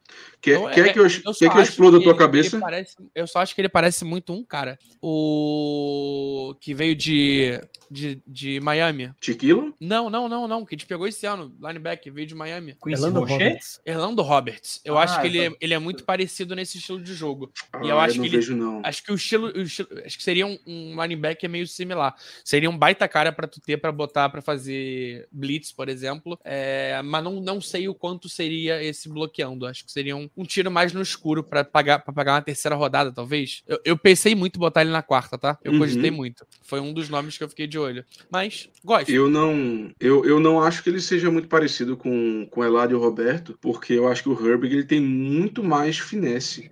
Ele é um cara que tem muito mais arsenal de pass rush. Eu acho que o, que o Eladio Roberto é aquele cara mais bruto, aquele cara mais que, ah, manda ele correr uma direção que ele vai atropelar a galera. O Herbig não é isso. Ele não vai atropelar ni, ninguém da linha ofensiva, ele não vai fazer. Ele ganha, ele ganhou no college a, os matchups dele com finesse. Eu acho que ele tem um arsenal muito interessante. E outra coisa, é, o, no Pro Day dele, lá de Wisconsin, foi um dos únicos Pro Days em que o Aaron Curry esteve. O Aaron Curry esteve no Pro, no Pro Day do Dorian Williams, em Tulane, e no do Nick Herbig, em Wisconsin. E isso, para mim, quer dizer muita coisa. E a gente está falando também de uma posição que é como você falou, Léo, que o time aparentemente não está dando tanto valor. Não sei se é pela chegada do, do, do Idol, lá de Filadélfia, que o Filadélfia também não dá tanto valor assim, geralmente, para off-ball linebacker, mas o time parece que não está demonstrando muito interesse nesses caras. Então eu acho que. Cara, eu não sei. Eu fico em dúvida, porque eu, eu acho que é muito mais uma ideia de. E aí a gente vai conseguir falar melhor é, nas fofocas na semana que vem. Mas eu acho que é muito mais uma ideia de, cara, vamos fazer alguma coisa diferente do que é, não ligo para linebacker. Não sei. Eu tenho uma teoria que eu desenvolvi durante o, as escolhas que eu fiz do draft sobre. Ah, e detalhe, só um detalhe o, do Herbie que eu acabei de achar: o short shuttle dele, que é um, é um exercício para medir a agilidade, ele, ele fez em 4,35. É um número muito bom, cara. Muito bom uhum. mesmo. Tricol 7,25 também é outro número bom. Não, não, não tenho o que falar, não tenho que reclamar disso. Ele, ele é ágil. Eu não tenho dúvida que esse cara consegue ser um off-ball linebacker na NFL. E quer que eu exploda a sua cabeça? Se você compara, se você pegar para comparar os números do Fred Warner com os números dele, você vai ver que são basicamente iguais. É a mesma coisa. É, é, é, é assim, é, assu é, assustador, cara. É, não, não, não é. Não tô dizendo que vai ser igual, mas é, não, mas é, muito parecido. Ele, eles têm, ele, o, o Herbig ele tem um potencial muito grande, de verdade é, o, mesmo. O Tricone do, do Fred Warner foi, foi vai, 0,3 segundo é bastante coisa melhor. O, o Shuttle também dele foi um pouquinho melhor, mas no geral é um cara muito atlético. Eu entendo, entendo da tua escolha. E ele baixou o peso, tá? Pro Pro Day. Ele sim. perdeu aí duas libras. Sim, sim, sim. Queria eu estar tá perdendo libra assim. mas Diego ia falar alguma coisa, Diego. Agora me fugiu o que, que eu ia falar. Tava, desenvolvendo uma teoria enquanto você estava fazendo. Ah, não, eu ia falar só que minhas escolhas vão desenvolver uma teoria sobre Andy Widow na minha concepção, mas. Então, perfeito, perfeito. prossiga no seu desenvolvimento, Diego. Vou colocar a sua escolha aqui na tela já. Dorian Williams. Então, eu acho que o Dorian Williams vai ser um pouquinho mais cedo, é, terceira ou quarta rodada, é, ali onde muitos colocam, né, a, ele. Tem lugares que ele tá bem mais alto na Big Board que em outros, mas uma coisa que, tipo assim, eu gostei muito de ver tape dele, jogador inteligente, eu acho que ele ainda é um pouco, talvez, franzino na, no quesito NFL, mas eu vejo espaço ali para ele ganhar é, um pouco mais de peso, mas de qualquer forma, é um jogador rápido, um jogador inteligente, principalmente, eu acho que assim, no momento que a gente tá, eu imagino que a gente vai montar um corpo de linebackers onde a gente não tem um cara que seja seja relativamente bom em tudo, mas a gente vai ter o Holcomb que, pelo que a gente tem de informação e do que ele joga, é um cara mais para atacar o jogo terrestre mesmo, para atacar o box. Enquanto eu vejo que o Dorian Williams, né, é um jogador que ele tem uma marcação em zona bem interessante. E até por ele ser um jogador relativamente ágil, ele consegue fazer esse papel mais de off-ball linebacker, que se precisar, ele faz uma marcação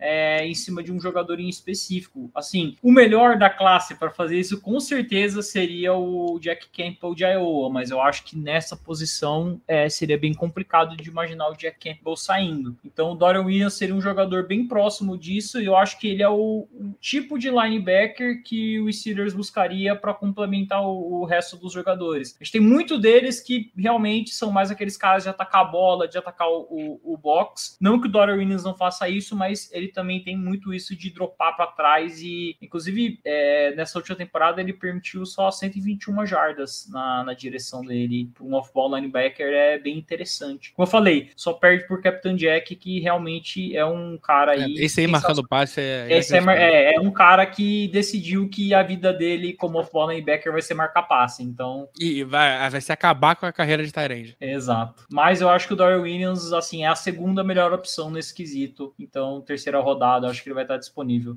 Maravilha. É, eu vou colocar aqui ao mesmo tempo a minha escolha e a dos ouvintes, porque essa número 80, no desenvolvimento aí de mocks ao redor desse período inteiro da draft season, vai, virou meio que um, um ponto-chave em que as pessoas colocam defensive line para os Steelers. Os ouvintes votaram por Keanu Benton, de Wisconsin, que eu acho, inclusive, que é exatamente o mesmo que foi votado na, no outro mock, que, de novo, fica aí o puxão de orelha para eles.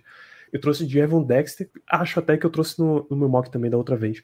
Mas é, é nesse Foi o mesmo, sentido. de Foi o mesmo, né? Então, se não me falha a memória, é a única escolha que eu tenho repetido. É nesse mesmo sentido de que o Steelers está nessa batalha por trincheira daqui pra cima. Na verdade, do Carter Warren pra cima, virou o lance da a guerra de poder dentro do, do Steelers. Você foi de Keanu Benton também. Eu fui de Keanu Benton também, é verdade. Eu só eu repeti a posição e não, não o jogador É isso. daqui pra cima é essa batalha de poder no draft desse ano dos Steelers. Enquanto o Andy Weidel e Omar Khan vão puxando a corda para um lado para resolver a questão de trincheiras, de que o jogo na NFL, se- no futebol americano, né, se ganha nas trincheiras, e uh, Mike Tomlin vai puxando para outro lado para resolver outras posições, aproveitar outros outros pontos de talento que você possa ter aqui. Então, Gavin Dexter e Keanu Benton, até se você não for na questão de o que que esses caras fazem, linha defensiva é um ponto que o Steelers está precisando lidar agora, né? Todo ano você vai precisar ir adicionando jogadores aqui, sejam no perfil mais de nose tackle, seja no perfil mais de defensive end que o Steelers usa. Você precisa rechear a sua DL porque a Lualo foi embora, Kim Hayward não vai ficar mais novo, embora ele continue crescendo, continue jogando em alta. Alguma hora vai acabar essa situação. Você não pode contar que a Zaya Laudermilk, é, Armon Watts e Braden Feoco vão resolver os seus problemas. Vai ser excelente se eles resolverem, mas vai ser melhor ainda se você tiver competição para tirar o melhor dessa galera, sabe? Então, tanto eu quanto os ouvintes vamos de defensive lineman nesta rodada. Eu gosto muito do Gavin Dexter, Danilo. Eu acho que é um cara que tem um potencial absurdo. Ele precisa ser trabalhado. É um cara que ainda tem muitas deficiências, principalmente na questão de, de reação dele. A reação dele é muito lenta, é um grande problema que ele tem. Mas, cara, você não tem como ensinar tamanho. O cara é 6'6, o cara é pesado.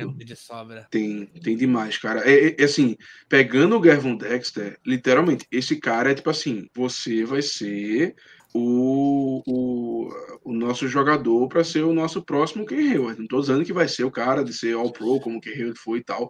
Mas assim, é para ele inicialmente ser Trabalhar o o, próximo miolo na linha. dele, né? o próximo na linha. É aquela coisa, o- quando, quando o Cameron Hayward resolver se aposentar, se tudo der certo, a gente teria o Gavin Dexter pronto para assumir essa posição. Não estou dizendo que caso ele venha, ele vai conseguir chegar nesse patamar, que ele vai ser isso, porque, de novo, ele tem muitas deficiências, mas, cara, talvez ele seja é, o, o DL com mais potencial dessa classe. Poten- e potencial que eu falo, entendam. É assim, é, entre o que ele é agora e o que ele pode virar. Eu acho que ele é o cara que tem mais potencial. E posso só complementar o Germano? Inclusive, Danilo, quer soltar a minha? Pô, vamos. Você tá com a, a- já a sua Aproveita. escolha 49?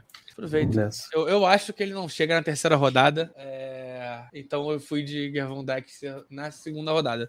É, cara, ele. é, O maior problema dele era que o resto da DL do, do, do Gators era horrorosa. Então só tinha ele. É, acho que se a gente coloca ele junto com, com, com Ken Hayward, com Ogun Job, com TJ Watt, com High Smith, a tendência é ele começar a render um pouco melhor. É, e, cara, olha o tamanho dele. É, é- é muito difícil você lidar contra um cara desse. É, é um cara que teve 25 é, corridas paradas no- na temporada passada. Foi o, foi o 11 DL nessa posição. Então é um número muito alto. É, e aí eu coloco 11 porque tiveram, é, não necessariamente, é, tiveram 10 à frente, mas não necessariamente a distância entre ele e os outros é muito grande.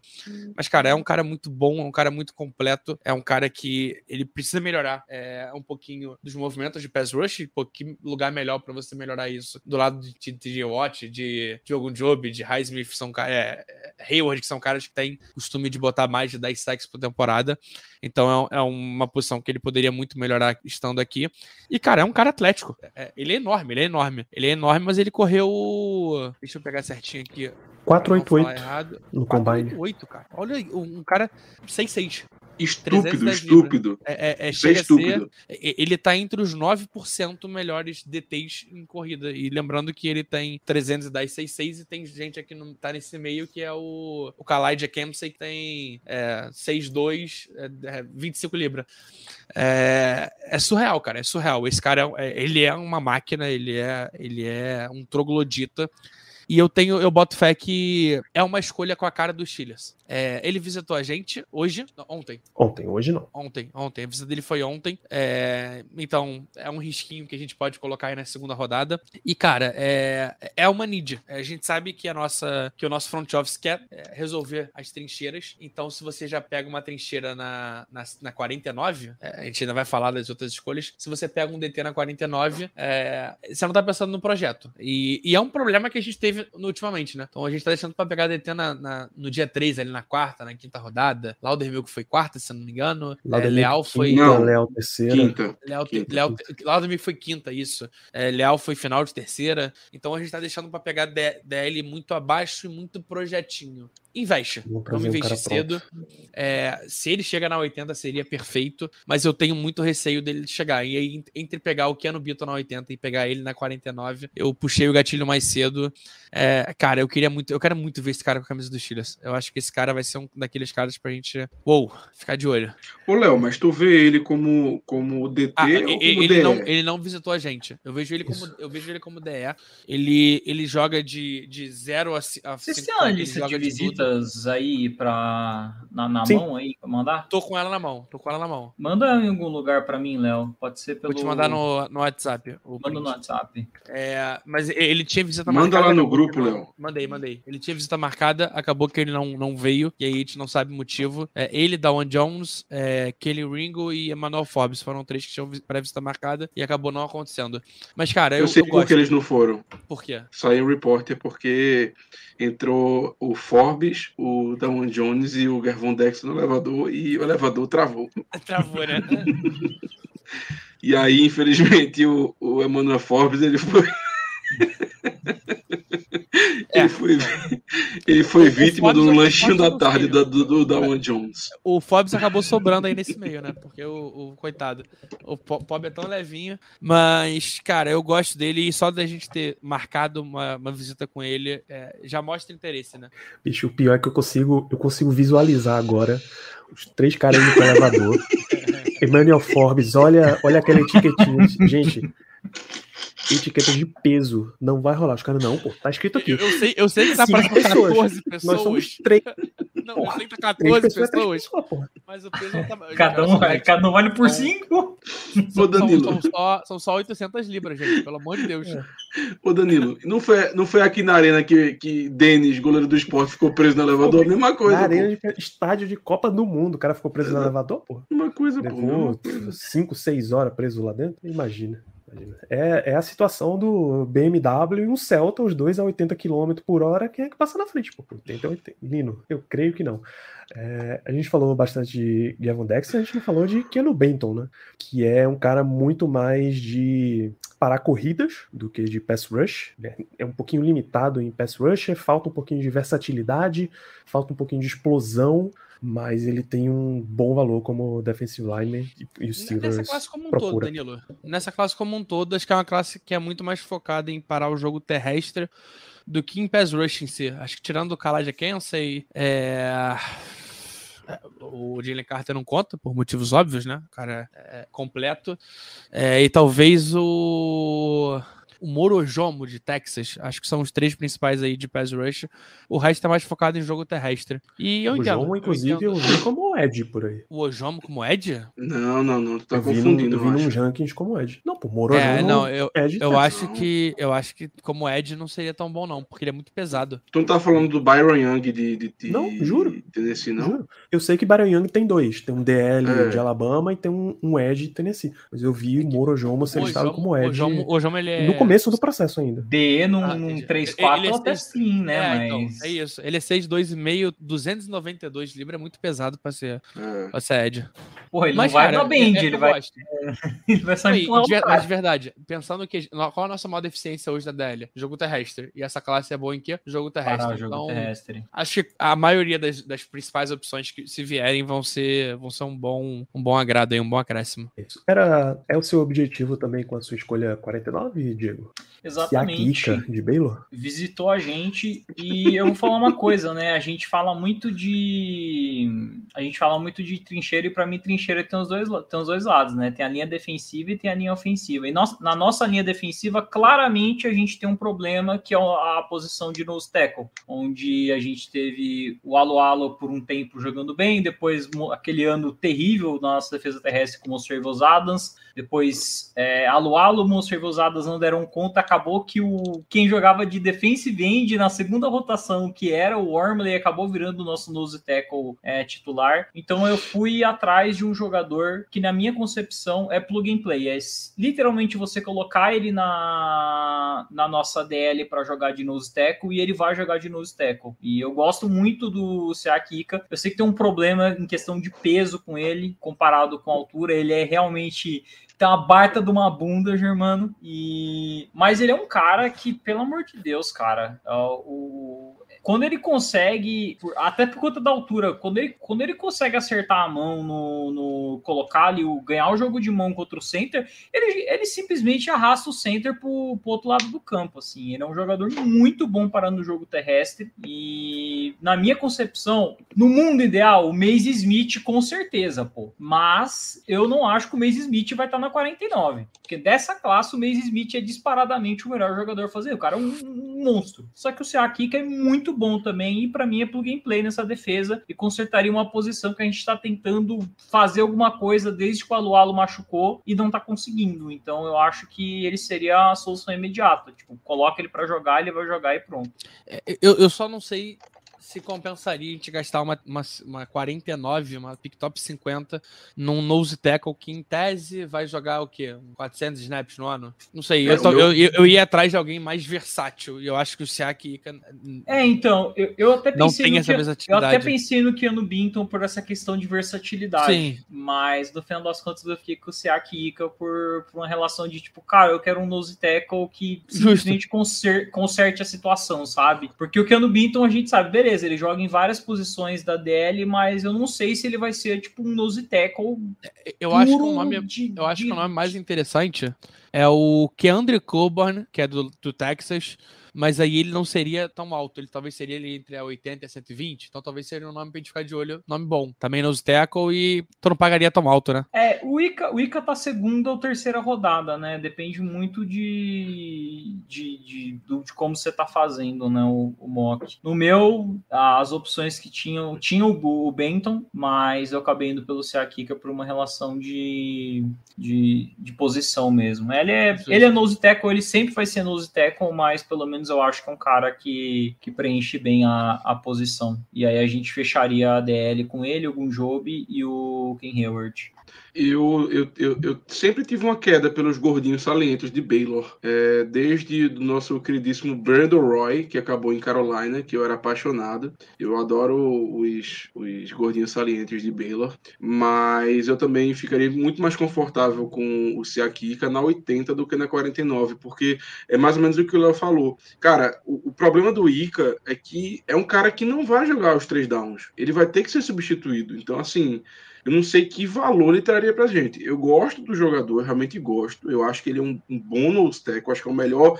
Eu acho que ele é o melhor nose tackle puro da classe. Eu acho. Mas eu não vejo valor nele na 49. Eu preferia muito mais ele pela 80. Mas eu, eu compreendo, porque realmente ele é um cara que você vai botar ali no meio e ele vai fazer a única coisa que ele sabe É, fazer, que é pegar essa- o double team. é, essas escolhas que eu, que eu pelo menos fiz, é, como eu falei, é, é muito baseado em, em, qual big board que eu tô fazendo, mas, tipo, claramente, tipo, se você me desse a opção para mim, ó, na terceira você pode colocar o Siakika e na quarta você coloca o Dorian Williams, eu colocaria, tá ligado? Pô, aí eu fico com 49 para pegar uma coisa melhor ainda, sabe? Mas eu fui no pensamento mais de preencher realmente posições que eu acho que o, que o Steelers está precisando e definitivamente no Ziteco é uma delas. Fica Não, tranquilo que. Eu só fico Fica... com medo mesmo de eh, disso, dessa versatilidade. Então, porque seria um cara. Sim, não, é. Ele não tem versatilidade nenhuma. Ele vai ser no Ziteco e é isso. O arsenal dele não tem nada para pass rush, sabe? Ah, não... e um outro ponto dele, eu só acho que ele tem que parar de ser. Esse aí, ele é vagabundo da bola, vamos ser sinceros. Esse aí é. Esse é um dos vagabundos da bola, mas eu, eu entendo, eu entendo a pique também aqui, cara. Eu não acho que ele chega na 80. Eu acho que alguém puxa o gatilho antes. Esse atrativo. Germano, eu deixa, deixa só eu um antes da protocolo. antes da meu, Danilo, deixa eu só fazer uma, um comentário contigo. Diego, você pode ficar totalmente tranquilo com essa escolha, porque tenha certeza que a, que a reação vai ser muito melhor do que a que eu tive alguns anos atrás, quando eu escolhi Cole Kmet como primeira escolha dos Steelers no, no draft do. No draft do. do Claypool? Do Claypool. Do Claypool. E eu não me arrependo, viu? Não me arrependo mesmo. Na época, pra época, eu não me arrependo, não. Não me arrependo é, de nada. Quem, quem que você pegou? Cole? Cole, Cole Kmet. É, aquele Tyrant. Tyrant do Chicago. Notre Dame? É? Ele era Notre, da Notre é, Dame. Ele e Claypool. É, Notre Dame. Ele, ele era Notre companheiro Dame, do Claypool. Cara, é um jogador, um jogador bom, assim, não é um jogador ruim, não. Esse, esse draft é muito, é um engra... esse draft é muito engraçado, porque é o único draft que eu lembro qual foi a escolha do, do Mel Kiper pra gente, porque eu sempre ignoro o draft do Mel Kiper. Dessa vez era, a gente só tinha na segunda rodada e era Isso. o. Pô, mas me fugiu o nome de novo, caramba. O QB do, o QB do Philadelphia Eagles, caramba. Ah, é, e ele iria ser, e ele iria ser. Ele foi escolhido ele, antes. Teve contato não, e, não. e ele, aliás, ele achava que era o Steelers. Ele achava que estava tudo pronto para ir pro Steelers. Quando o telefone tocou e ele viu que era Pensilvânia, ele, porra, o Steelers veio atrás de mim. Mas aí era Filadélfia. Ele não foi escolhido antes que o Claypool, não? Não, o Claypool foi na 49, ele foi 53. Não Eita. entendi até hoje a escolha. Porque é. eu, eu, tinha certeza. Muita gente, muita gente achou que ia ser QB porque foi. É, foi o ano lá do, do Big Ben depois de ter machucado, foi, né? Então já já estavam já querendo amaciar ali para substituir ele. É, e Mas, também enfim. por questões de antecipação, né? Quando a 49 estava tava ali em jogo, o time já estava, o Eagles já estava ligando para resolver a 53, né? Ele já tinha recebido a referência de, olha, já é a vez de vocês, eu, as eu outras tenho, escolhas na frente já saíram. Eu tenho um Posso só, só, só adicionar um ponto aqui que o Diego falou do Mel Kiper, ele já errou esse ano, tá? Ele tinha colocado Zay Flowers. É, não, e ele continua, ele continua, ele, ele trocou ou ele continua insistindo? Não, essa foi a última, eu não sei ainda, essa foi tem a que saiu, tem um edit hoje no de manhã. Tem um edit no post, Léo, dizendo, olha, o Steelers foi atrás de Allen Robinson, mas isso não muda em nada a minha opinião. Eu ah, mantenho não, a minha escolha. Com... Pô, tem print lá no grupo. Se, se subir um pouquinho, você acha. Esse draft me deixa ter um gosto muito amargo na, na boca, porque assim, foi um draft muito bom de, de wide receiver. E a gente conseguiu sair com o inimigo da gravidade, Chase Claypool. Não, mas, Diego, mas também não é assim, não. O Claypool teve uma, uma, uma, uma, temporada de calor muito boa e, cara, ele não é um mau jogador. É um cara que sempre rendeu. A, a questão é que ele teve um, um, primeiro ano muito bom. Se você olhar os números, no primeiro e segundo ano ele superou mil jardas. Assim, é, não é, não foi, não foi um jogador terrível, longe disso e ainda nos rendeu a 32. Assim, se você me desse um Claypool todo draft, eu aceitava. É, nossa, eu, eu, é que eu preciso revisar quem que saiu depois dele, assim, mas eu fico com a concepção de que a gente poderia ter teriam muitas opções ali depois, na, na é, posição que, que, que seriam melhor, mas aí depois tem que olhar. É. Ah, tinha, tinha. Tinha. Uma, esse ano foi tipo absurdo, nossa senhora, todo mundo saiu com wide receiver basicamente. Mas o Claypool não foi ruim, a questão é essa. Mas dá pra ser melhor. Nossa, é... mas só pra trazer um ponto aqui, Danilo, você viu o, mock todo? do Mel Kiper? Não, Porque só Brian Branch na sinergia. 32 e Anton Certo. Harrison na 49. Pô, aí tá bom, aí tá maneiro, pô. Não, bo- bota aí aí do eu- lado, bota aí do lado. Aí, Anton Harrison aí eu 49. gosto, é pode trazer o Zay Flowers aí, que ele tá, tá louco, tá E agenciando o Henley na terceira rodada, tá? Diane Henley, bom linebacker na terceira rodada. É o de Washington. né? Washington É, Washington, exatamente. É um, é- eu acho que, se não me falha a memória, ele é o linebacker mais, o linebacker off ball mais bem, é, ele é o melhor avaliado da, o Diane Henley é o mais bem avaliado da PFF, velho, bizarro. Ah, acho que hoje tá. É, a PFF já mudou Não tudo é, é- ele, ele, ele, é- ele é o, ele é o 38, Jack Campbell 45, Drew Sanders é o Não, então é, 54. mas é que eles mudaram. Eles, eles já mexeram bastante. Mas é isso não é, mesmo. no, na ferramenta ainda não, porque na Mexeram, ferramenta mexeram. Ah, tá. Na ferramenta o Turtle Simpson tá em 78. Tá esquisito. É, tá não, tá muito esquisito. pô. É, é o Hamlin na 38, Campbell na 45, Sanders na, na 54, 54, Simpson na 78. 78 o Simpson, velho. Bizonho. Mas seguimos, Danilo. É, vamos embora. É, já, mano, eu vou quebrar um, pro- um pouquinho o nosso protocolo. Antes de trazer a sua escolha 49, eu vou trazer a sua 32, porque aí a gente já mantém um tema aqui e mantém suspense para as pessoas. Por favor, comente o seu, seu escolhido. Cara, Gostem. bife, bife, bife, bife, cara, bife. Não tem nem muito o que dizer. O, o- Diego e o Léo já, já se adiantaram muito sobre a posição em si, sobre o que, é que a gente precisa, qual é a nossa necessidade. E, cara, é, o, o Mace Smith, assim, ele dispensa comentários. Ele é um, sim, ele é um nose tackle que ele não joga, ou melhor, que ele não tem os problemas que geralmente o nose tackle tem, que é o quê? Condicionamento, ter que sair de campo, não sei o quê. Ele não tem isso. É um cara que jogou muitos snaps, mas muitos snaps mesmo. Ele tem um condicionamento absurdo pro peso e tamanho que ele tem. Ele tem uma força, cara, que assim, é, eu até brinquei mais cedo, falei que quando o Léo escolheu o Luke Whippler, eu falei assim, passou mal. E passou mal mesmo. O Mace Smith fez, fez dele uma boneca de pano, cara.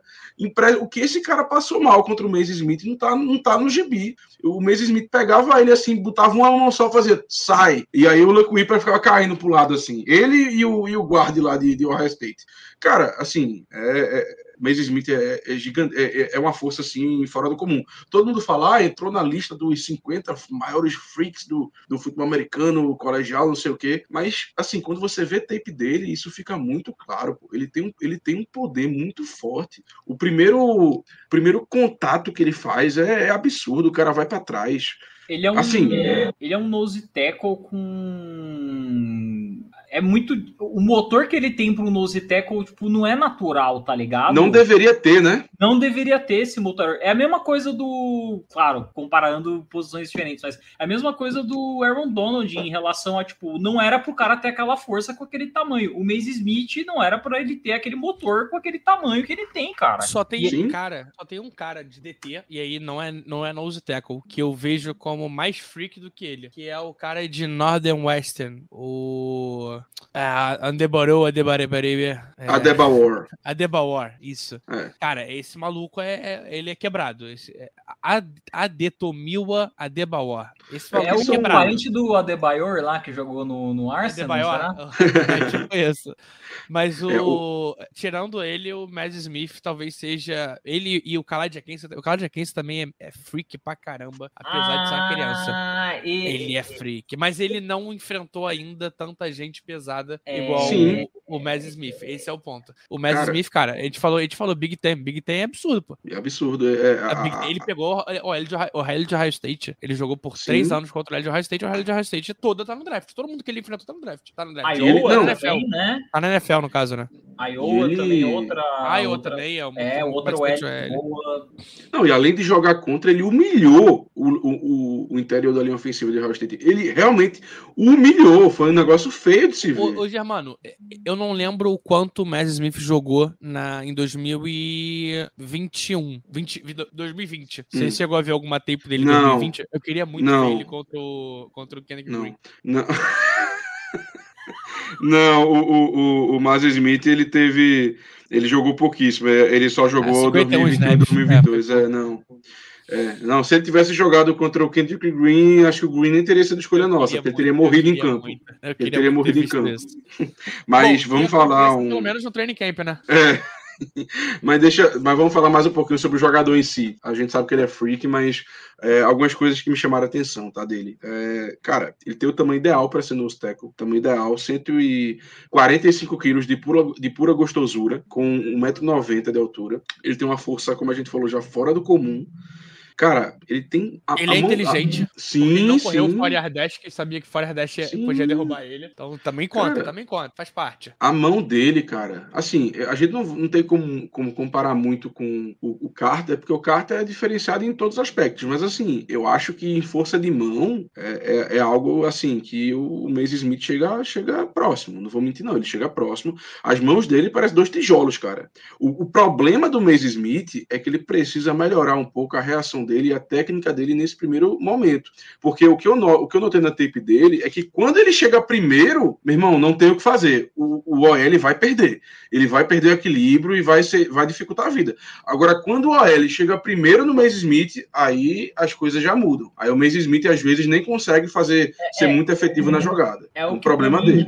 É o que para mim difere ele, por exemplo, do, do Ica. O Ica já é um cara que, se ele perder esse, essa, esse jogo de mão inicial, ele ainda consegue se readaptar e fazer o, o push do cara, mas não tem o mesmo motor que, pô, seria excelente pra gente. Exatamente.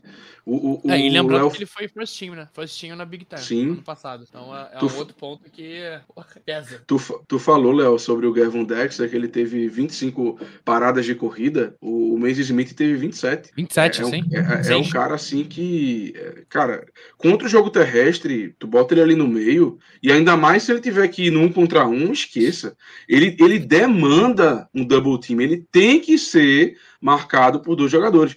Você não tem como colocar um, um, só um cara nele. A gente sabe que a NFL é um nível diferente, que tem centros muito bons, centros muito fortes. Mas, cara, o Mace Smith, se ele conseguir dar o primeiro passo, se ele conseguir botar a mão primeiro em tu, esqueça, tu vai perder o equilíbrio, não adianta. Você pode ser quem for, mas você vai perder o equilíbrio. E é um cara que, assim, então tem muito potencial. E outra coisa, ele não tem só potencial, ou melhor, ele não é nem que ele tenha potencial em para o jogo terrestre, porque eu acho que ele já faz. Acho que não tem o que ele melhorar nesse ponto, sendo muito sincero. Agora, ele tem sim um potencial de pass rush muito interessante por conta do motor dele, porque ele não para. Ele precisa melhorar várias coisas no jogo dele em relação ao pass rush, como por exemplo, finalizar tackle. Ele não finaliza tackle bem.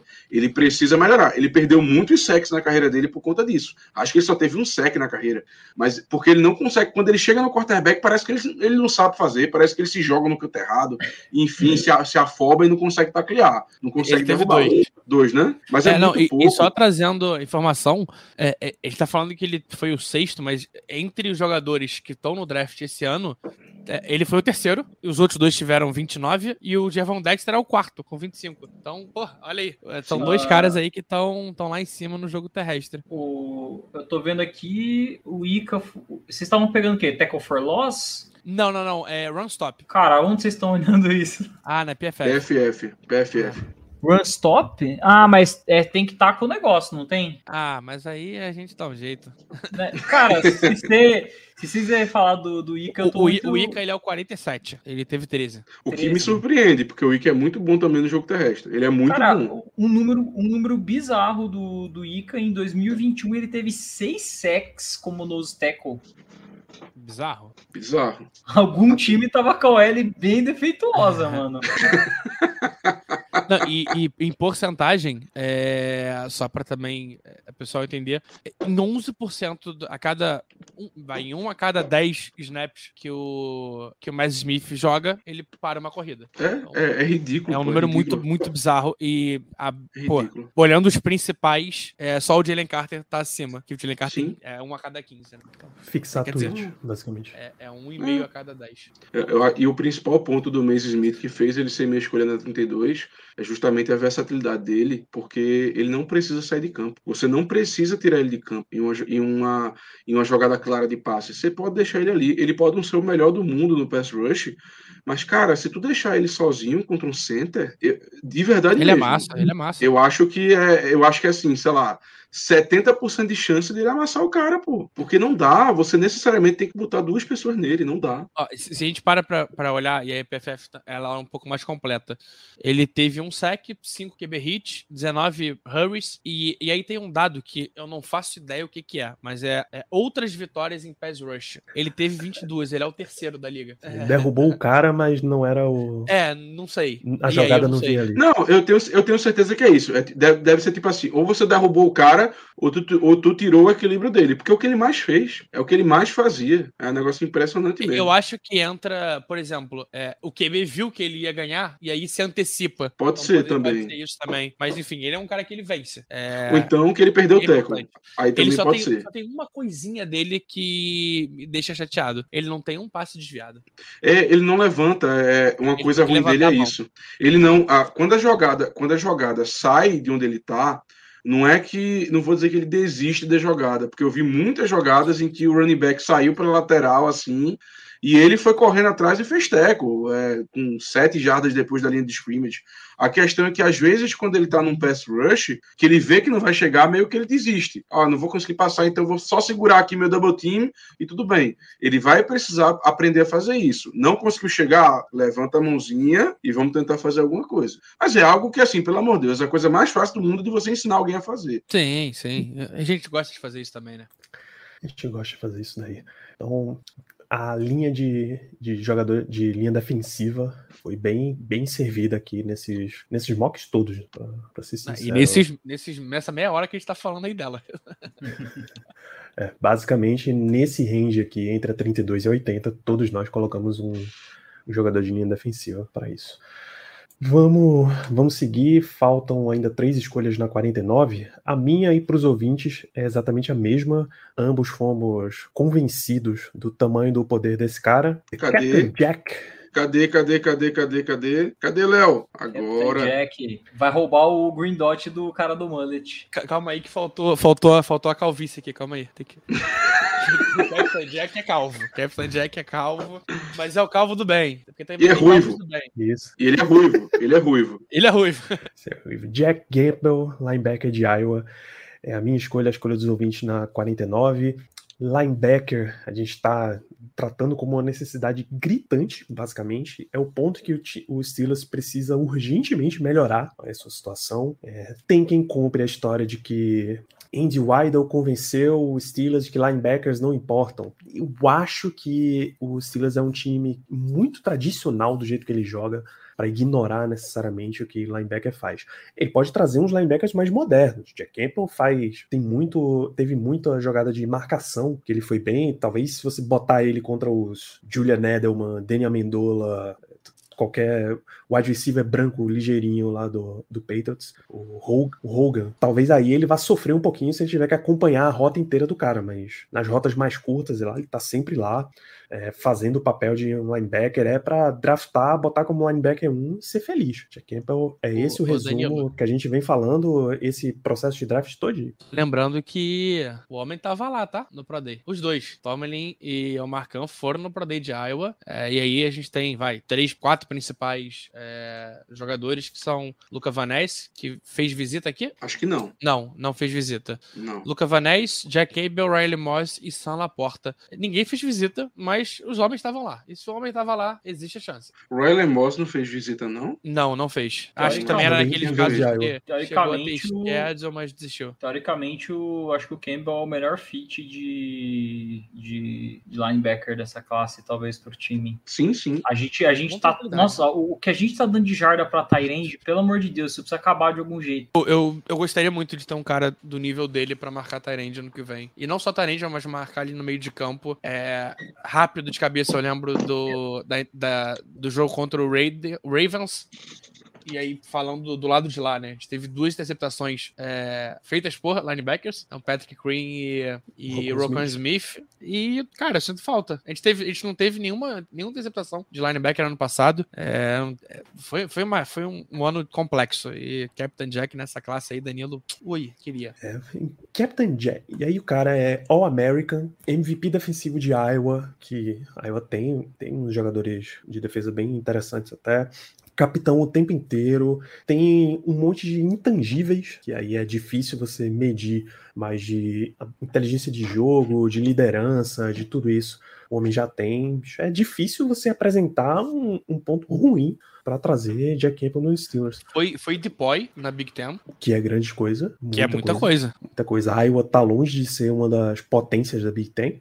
E ele foi um, um dos grandes jogadores de lá. É, sei lá, se você quiser apertar mesmo, cara, ele vai sofrer contra contra slot que tenha mais capacidade de drible. Ah, e, e que é uma coisa que ele ganhou no passado é. também? Ele ganhou o William V. Campbell, que é basicamente o, o Heisman acadêmico. Então, por conta de, de notas, de serviço de comunidade, performance de campo. É, e ele tem uma coisa que os outros não têm. Ele é meu garoto. Isso.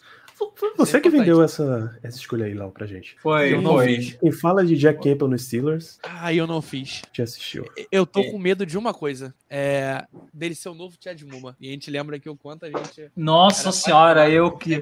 Eu, eu, meu Deus do céu, por mim dava trade up pra pegar o Chad Muma ano passado. Porque, pô, é, era o drone, mano. Era o drone. O cara sabia onde. Não, não tinha como ah, você ah, dar fake. E lembrando, ele foi first team All America esse ano, mas ano passado ele foi second team All America. Então, é, bem histórico. Surreal, cara. Eu, eu queria muito, eu queria muito Jack Campbell no time. É, não fiz a escolha, é, já botei meu linebacker mais embaixo. Mas aí, lembrando que o meu mock é pelo que eu acho que vai acontecer, não o que eu faria. É, caraca, 143 tackles em 2021. Máquina, pô, máquina. Uma máquina. O Procomp que eu tô vendo aqui é de um jogador que teria um grande interesse. Se, eu acho que ele bateu na free agency, mas voltou rapidinho. Logan Wilson, linebacker. É, foi free agent, assinou rapidinho, se a memória não me falha.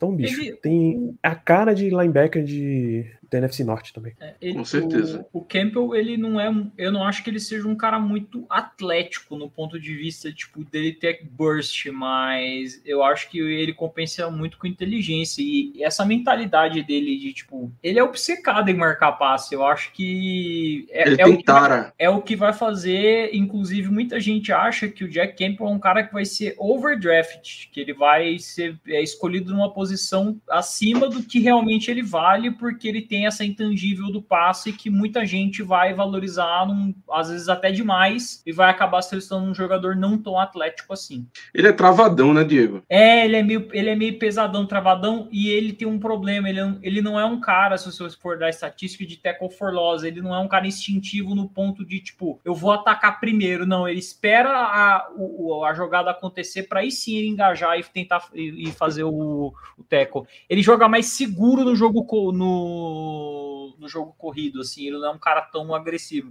Não, o Marco Robson, o Marcos Robson número um que vai Marcos sair. Robson, exatamente. Sair, e sabe o pior, sair. Diego? Ele faz a leitura. Então, ele faz a leitura, falta, acho que é um pouco de confiança para ir. De confiança para ir. Mas, cara, se você olha, são quatro sacks e meio, quatro tackle for loss e meio em 2020, é um número muito alto. Três e meio em 2021 e cinco e meio em 2022. É, é, acho que é isso, cara. É essa confiança que falta. Mas, cara, 15 passes defendidos em três anos. Três anos, dois anos e meio, vai. Nossa, ele teve ele... 14, 14, 14 jogos, 13 jogos e 5 como reserva em 2020. Aquele, de jarda aquele. Cinco interceptações, é surreal. Não, é, é bizarro, é bizarro, é bizarro. Até se você quiser trazer o cara, mas não, não sentir ainda a confiança de ser um, um linebacker 1, você quer deixar ele mais um pouquinho, tem plena experiência de special teams também para você colocar ele para começar e, e assumir essa vaga, sei lá, ano não, que vem, ele... mais na frente, pô, não, tá tranquilíssimo. Não, não, eu não, acho que ele deveria ser isso. Para mim é um linebacker 1. Não, ele se, tem. Se o Steelers quiser, tá suave. Ele tem, ele tem, ele já tem peso, tamanho e inteligência suficiente para entrar no campo, jogar e marcar passe, melhor que muito linebacker que já tem aí bastante tempo de liga, tá? Exatamente. Isso. Coloco aqui na, na 49 e confio plenamente. Pô, se eu não confiasse no jogador para estar tá em campo quase o tempo inteiro, não botava aqui na 49 também, né? Era exigir um pouquinho demais.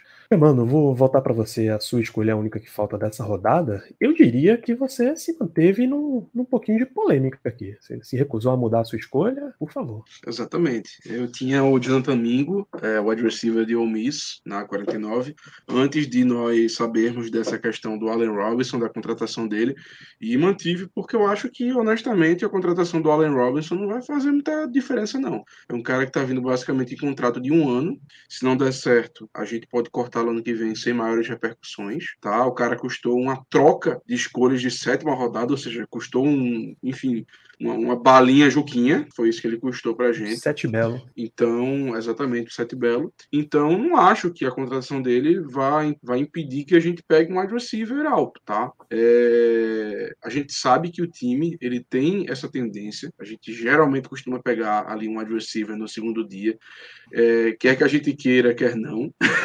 Mas a tendência um. tá mais pra para, viu, Germano? É um, é um verdadeiro tesão em selecionar o wide receiver no segundo dia. E se for para e se for para saciar essa vontade louca, essa vontade absurda do nosso time, do nosso coaching staff, do nosso front office, nada melhor. É deu calor.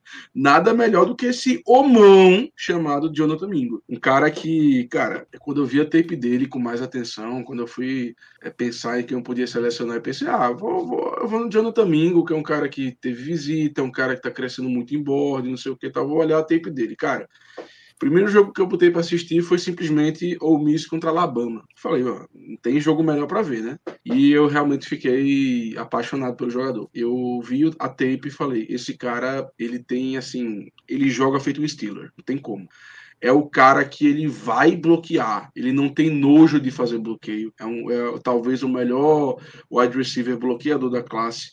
Ele é um cara que o que você pedir dele, ele vai fazer. Ele jogava mais no outside, mas contra Bama, acho que o coaching staff de Ole Miss percebeu que ele seria melhor utilizado ali como um slot, e foi isso que ele fez. Jogou quase o jogo inteiro como slot. Fez, muito, fez muita movimentação para snap, é, bloqueou muito, teve recepções difíceis. E uma coisa que me chamou muita atenção, além da tanto nessa tape contra Bama como em outras tapes, é que ele não era o wide receiver número um do time, mas quando as coisas apertavam, estavam, quando estava no momento principal do jogo, momento mais delicado, a bola ia nele, o quarterback ia nele. Inclusive, é um quarterback que adora correr com a bola, viu? Pelo amor de Deus, o cara só fazia correr. Então, ele tinha realmente que bloquear muito. Aquele cara que sempre tinha uma corrida, seja do running back, seja do quarterback, ele estava lá perto, estava lá bloqueando, estava lá dando 100% do que ele podia fazer, tá?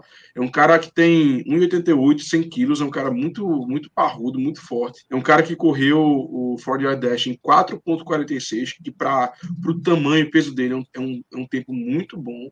É um cara que enfrentou uma belíssima competição, como eu falei, enfrentou Alabama, enfrentou vários times bons. É, como eu falei, um cara que jogava mais no outside, mas eu acho que na, na NFL a projeção dele é para o famoso big slot. É um cara que eu acho que vai, vai fazer carreira dentro, porque ele é um cara muito forte, como eu falei, é um cara que ganha no físico. Ele é, teve mais sucesso do, contra a zona do que contra homem a homem, o que geralmente indica também um maior sucesso dentro, tá? Um sucesso como slot. É um cara que a rota de, que a árvore de rotas dele, ela foi muito mais voltada para essas rotas mais curtas curtas, ele teve 31% em curl, teve 12% em dig e 10% em slant. Então, um cara assim, de passe rápido, aquele cara de, de, fazer, de, de fazer uma parada rápida, de voltar para o quarterback para ajudar, para dar um alvo maior para o cara, para que ele possa receber o passe e tentar ganhar uma jarda. E uma coisa também que me chamou muita atenção é que, é, que ele ganhou muita jarda após o primeiro contato. Ele teve é, 56% da, das jardas dele foram após após o primeiro contato. Ele não, ele geralmente não costuma cair depois do primeiro contato do, do adversário. E isso me chamou muita atenção.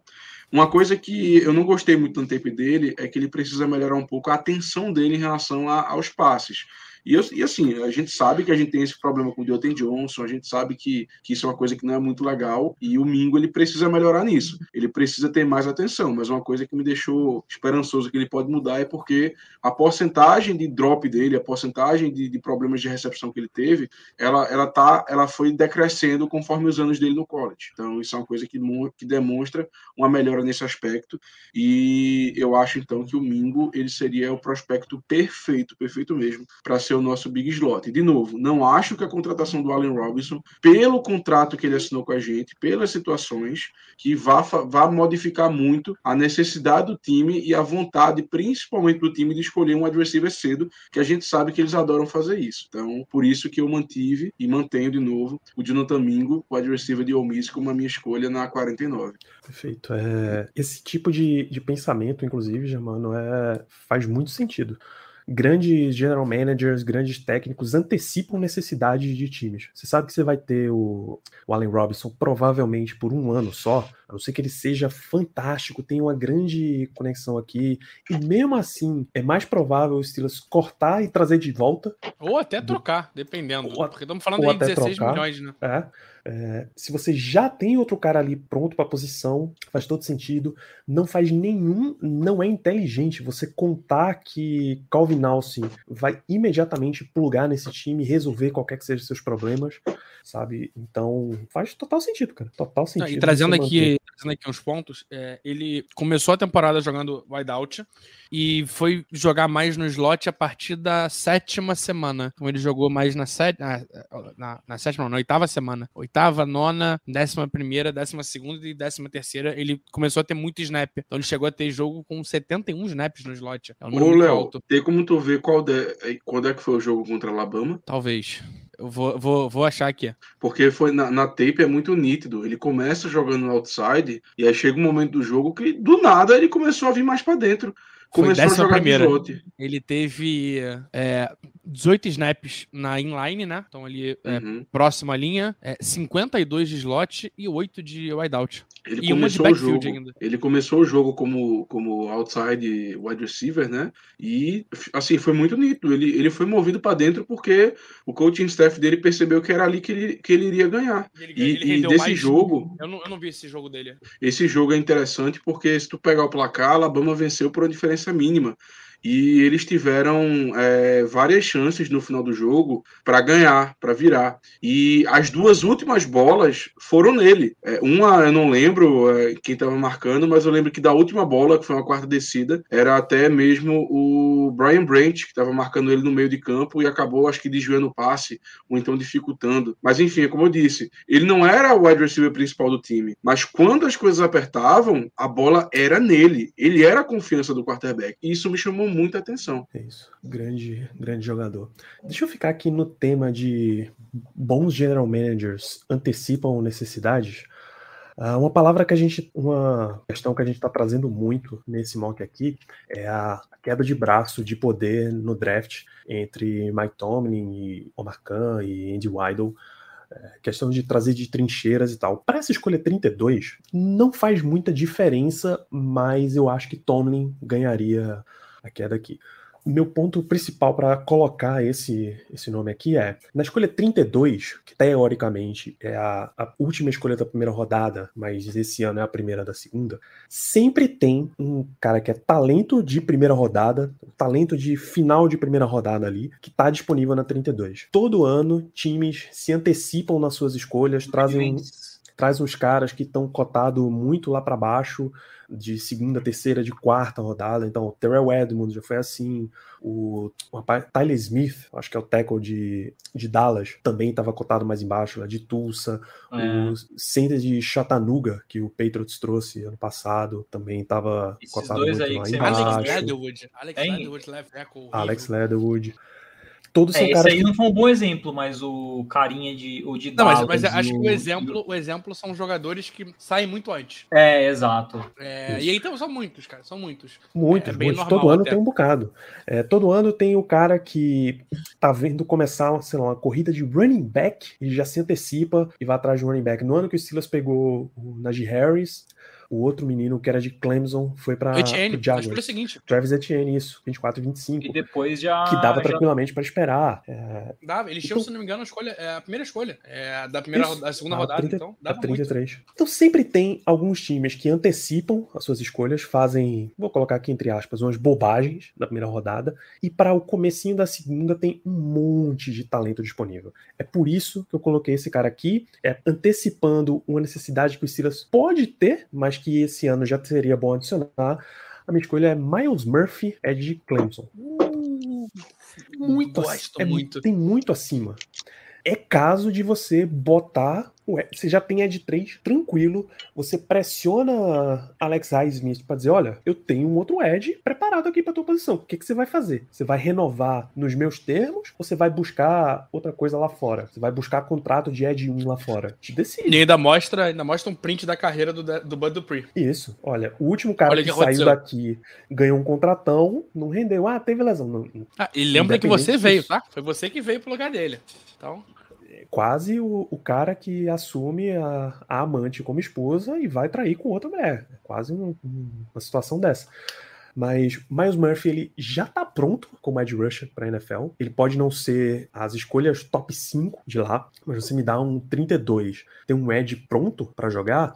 A reclamação que eu vejo, os pontos negativos, preocupações que eu vejo dele é que ele ainda é um jogador que consegue quebrar o, o pocket adversário, mas ainda não tem perfeito a finalização da jogada. Se você tá me dando no ano 1 um Ed 3, que tá frequentemente quebrando o pocket adversário, tô felizaço. Com escolha de segunda rodada, então, tô felizaço. Se você quiser substituir por Miles Murphy aqui, por outros edges que estejam disponíveis, por outros defensive linemen, Nolan Smith, Que tenham mais. Nolan Smith, o menino de, de LSU, Léo, o O July. Brian do piloto, BJ BJ Ojulari, ah, Brian LSU. de Excelente também. LSU, é. Tem um monte desses jogadores é, de mais pass rush que Não, vão e- estar e disponíveis não precisa nem nesse, ser isso, nesse é. range. Pode ser Ed, pode ser Pass Rush. É, acho que aí a gente entra num quesito guarde até. Guarde. Então, é, por exemplo, aquele rapaz de, de Flórida, o Torrance. O Cyrus Torrance, isso. Por que, que você não pode antecipar e jogar o James Daniels para center? Então, tá- tá- são, são muitas opções.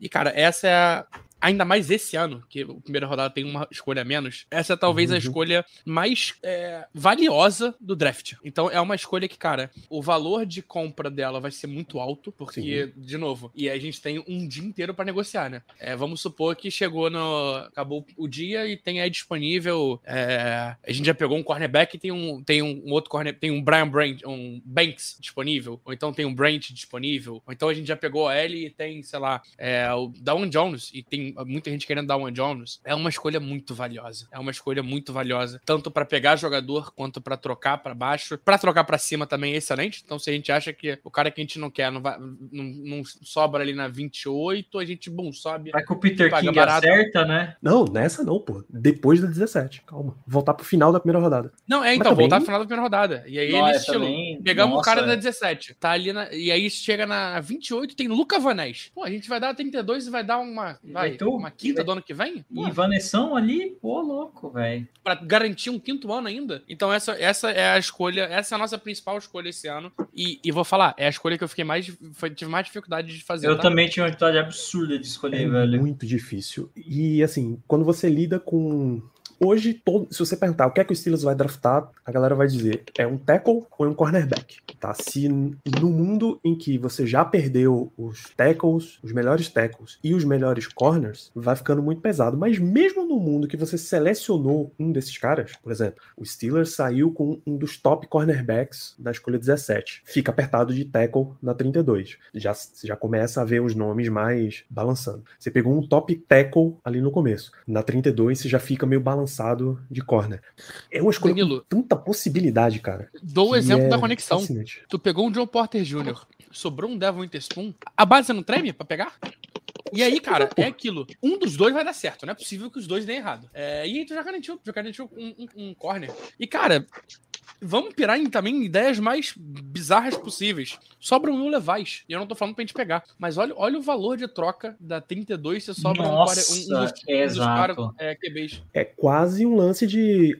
É muito, uma situação muito parecida com a que o Panthers trocou para a primeira escolha, basicamente. Se reseta a corrida pro quarterback. Só que agora só tem não, um. e, e digo mais, não acho impossível a gente adicionar até uma primeira rodada. É, se sobra, Sim, sobra sim, um dos sim. quatro, quatro, dos quatro QBs, não acharia impossível de trocar pela, sei lá, pela 40 e mais uma primeira do ano que vem. Olha isso, Não, cara. É, Esse, é, eu o- nem- esse é o valor dessa, dessa escolha. E eu não falo nem só quarterback, tá? Porque tem muito jogador que vai sobrar e que vai ter time dando primeira rodada. Cara, Ed vai sobrar. Tackle, eu acho que vai sobrar. São posições premium. Então, assim, tem time sim que vai dar a primeira rodada. Ah, Assim, Um general manager que, pra- por essa escolha 32, der uma escolha de primeira rodada do ano que vem, ou ele já tá com a corda no pescoço, precisando ganhar agora, ou ano que vem ele vai estar com a corda no pescoço porque ele perdeu a escolha de primeira rodada do time. Tá? Cara, mas. assim, o problema absolutamente não é meu. O Danilo, ou ele pode estar num. meio que num in mode ali, onde ele ainda tem a escolha de. É isso. Um, um Bills, por exemplo. É, um time que, mano, Fez uma escolha agora cima, e eu preciso. Tem um eu, cara eu que ele olha e fala: Puta, esse cara vai ser titular no ano 1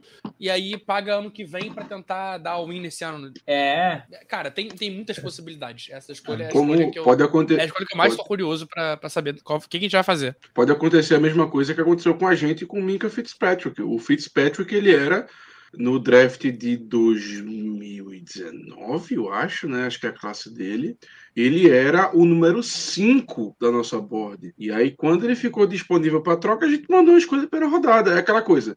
Se sobrar um cara que está no top 10 do teu, do teu board, na 32, cara, vale a pena dar uma primeira rodada. É, é simples, pode acontecer. Link é 18, tá? 18, pronto. Veio pro Steelers ele era, em 19. Ele era, top, ele era o quinto jogador da board dos Steelers naquele ano. Então, por isso a gente deu uma escolha pela rodada. Não, baratinho. Foi, não, foi caro. Foi caro. Hashtag foi caro. Foi caro. Foi caro. Hashtag caro. Foi caro. Foi caro. Caro, caro. song I wrote. Então, cara, é, Miles Murphy ilustrando aqui duas coisas que vem se discutindo muito nesse draft. Na verdade, ilustra três, né? Um, o valor dessa escolha. Tá? Você vai ter grandes nomes disponíveis aqui, é, nesse mesmo sentido, né? De opções que o Steelers pode fazer, o Steelers pode fazer qualquer coisa. Esse é o número dois. E a, a número 3 é essa suposta queda de braço aí por poder. Mike Tomlin aparentemente queria resolver logo a posição de Ed e os e o GM, é, o assistente essa, dele. Essa claramente.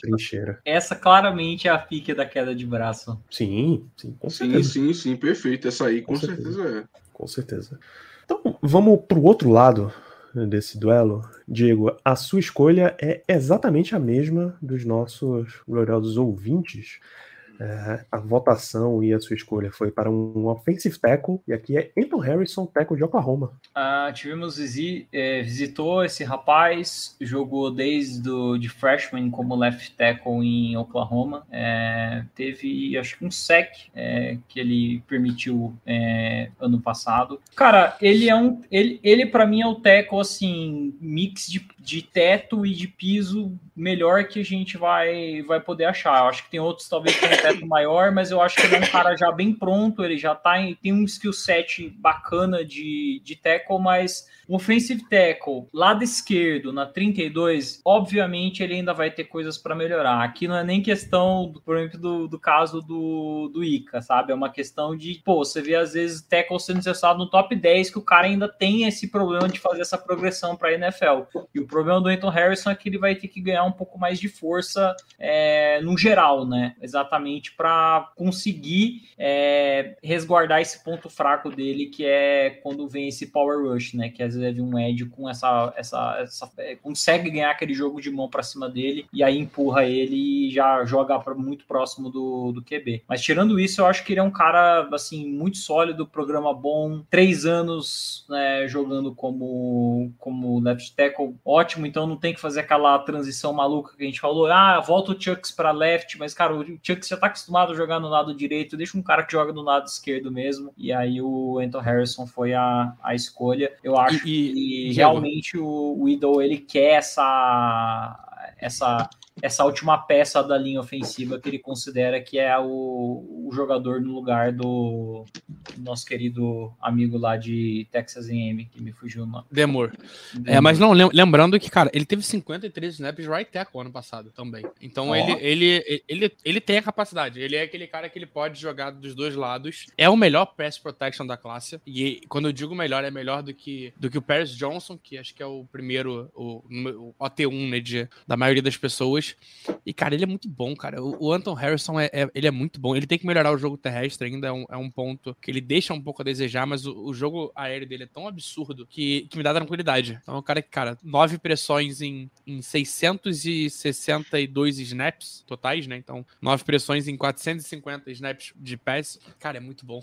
É muito bom. É uma média eu, maravilhosa. O meu, o meu maior medo do Anton Harrison é, mano, de novo, o Mel Kiper. É uma pressão a cada 50 snaps, tá? É uma pressão É, por jogo. Ô, ô Léo, de novo, Mel Kiper, Anton Harrison na 49, cara, porra, eu estaria feliz demais, porque Poxa. eu não acho, eu, eu tô com medo de ele não cair nem na 32, velho, eu tô chutando Mas que, na pô, vai ter- 49. é, eu, não, eu tô chutando que vai ter algum time que talvez vai gostar mais, sei lá, do Broderick Jones, ou até mesmo do, do Dawan Jones. Eu acho que o Dawan de- Jones vai, vai ser surpresa e sai na primeira rodada. É, eu acho então, que ele eu- vai ser uma das surpresas. Eu, eu já acho o contrário, eu acho que ele vai cair muito. Hum, é que, é que, cara, tem uns times que eles vê ali o rapazão, o rapazote grandão, e eles falam, pô, esse aqui, ah, falta 300 coisas nele, mas ele é grandão, né? Então vamos botar ele pra jogar. Então eu, eu acho que pode ter um.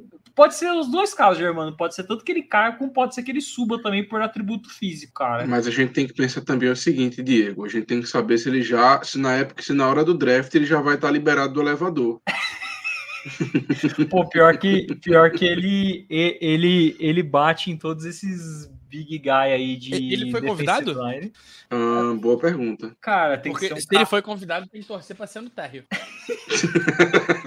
Pô, cara, se, se, se, ele, se ele pular no, no palco pra comemorar a escolha dele, o bagulho desaba, mano.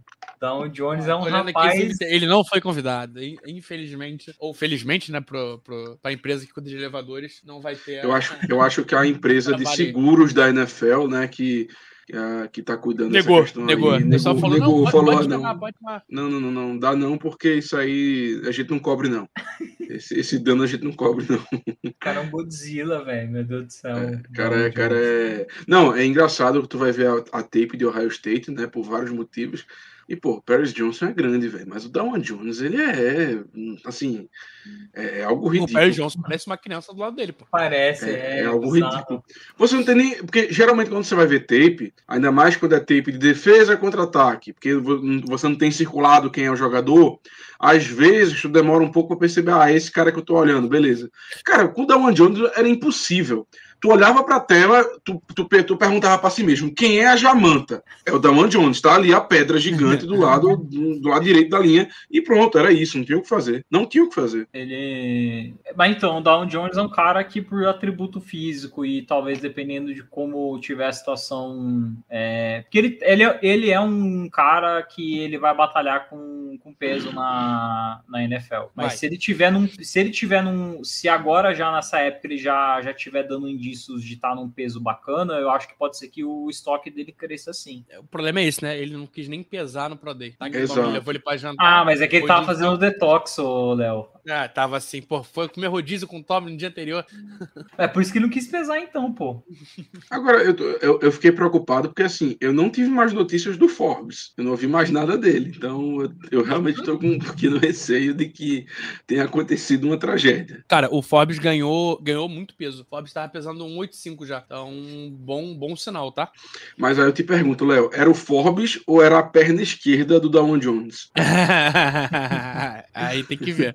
Mas, ô Danilo, já que, já que falamos do Forbes, joga na tela. Irá, eu tô adicionando uma, um envio de última hora. Já, Mano, estamos todos honrados por receber o mock do nosso amigo Paulo de Tarso. Nossa No senhora! último momento ele mandou, que é veio, a veio nossa referência. que a de gente draft. tava falando agora, né? Né, esse, esse é pesado, esse é pesado. Vamos, vem pra tela junto, junto com a sua escolha, Léo. Deixa eu selecioná-la para liberar para todo mundo ao mesmo tempo. Então, eu vou atualizar aqui, vão entrar todas as escolhas de Paulo até a 32 e mais a escolha de. Léo, e aí você já pode comentar que é, sei lá, o Emmanuel Forbes, cornerback de Mississippi State. Cara, foi, de novo, foi a escolha mais difícil de fazer, porque tinha tanta gente boa é, disponível, e aí, quando eu faço mock, é, é, eu faço mock em vários sites diferentes, eu deixo vários sites abertos, e aí vejo uma média, é, quem tá sobrando mais no geral.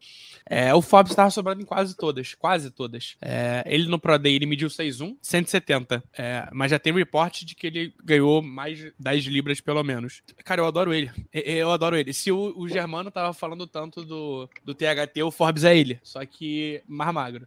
É, é, esse moleque é, é, é- é um. E um maior, monstro. né? E maior também, né? Ele é, ele é E 6 com- ele é 6'1", É. pelo visto. Mas ele, cara, ele, ele é um cara muito.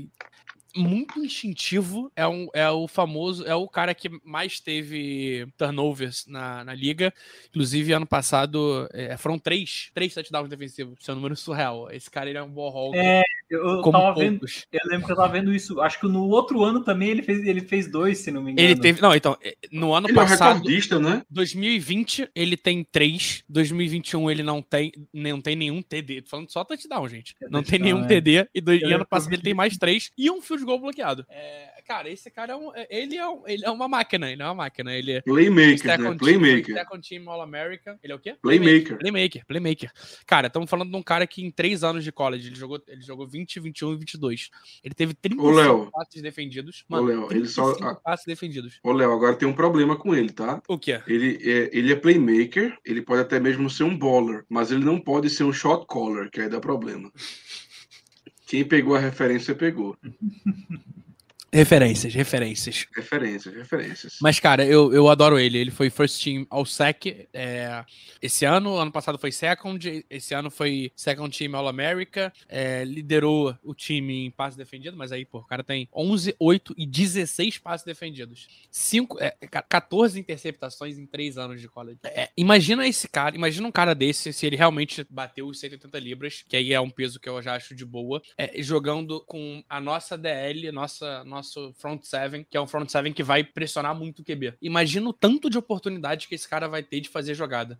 E, cara, quando eu falo que ele meteu três touchdowns, ele teve eh, na carreira ele tem três touchdowns de mais de 60 jardas. 60, 82, 90 jardas. Tem touchdown de 33, de 29, de 59. É, é muito bizarro, cara. É muito bizarro. É, eu queria muito ter escolhido o Brian Branch nessa escolha, que também seria uma, uma, um encaixe maravilhoso. Mas, pô, tendo, tendo Forbes disponível e o Branch já é, é mais difícil sobrar, né? Não teve como. É, Emmanuel Forbes. Eu quero muito ver esse cara. Ele, ele só não é primeira rodada definido porque Por ele pesou mal. Só por é. isso. Porque se ele tivesse pesado é. 185, ele estava falando aqui de um cara pra sair no top 10. Eu gosto da análise que tem dele. If you are, é, se você é um DC que é, louva turnovers, ele é o seu cara. Ele é o seu cara.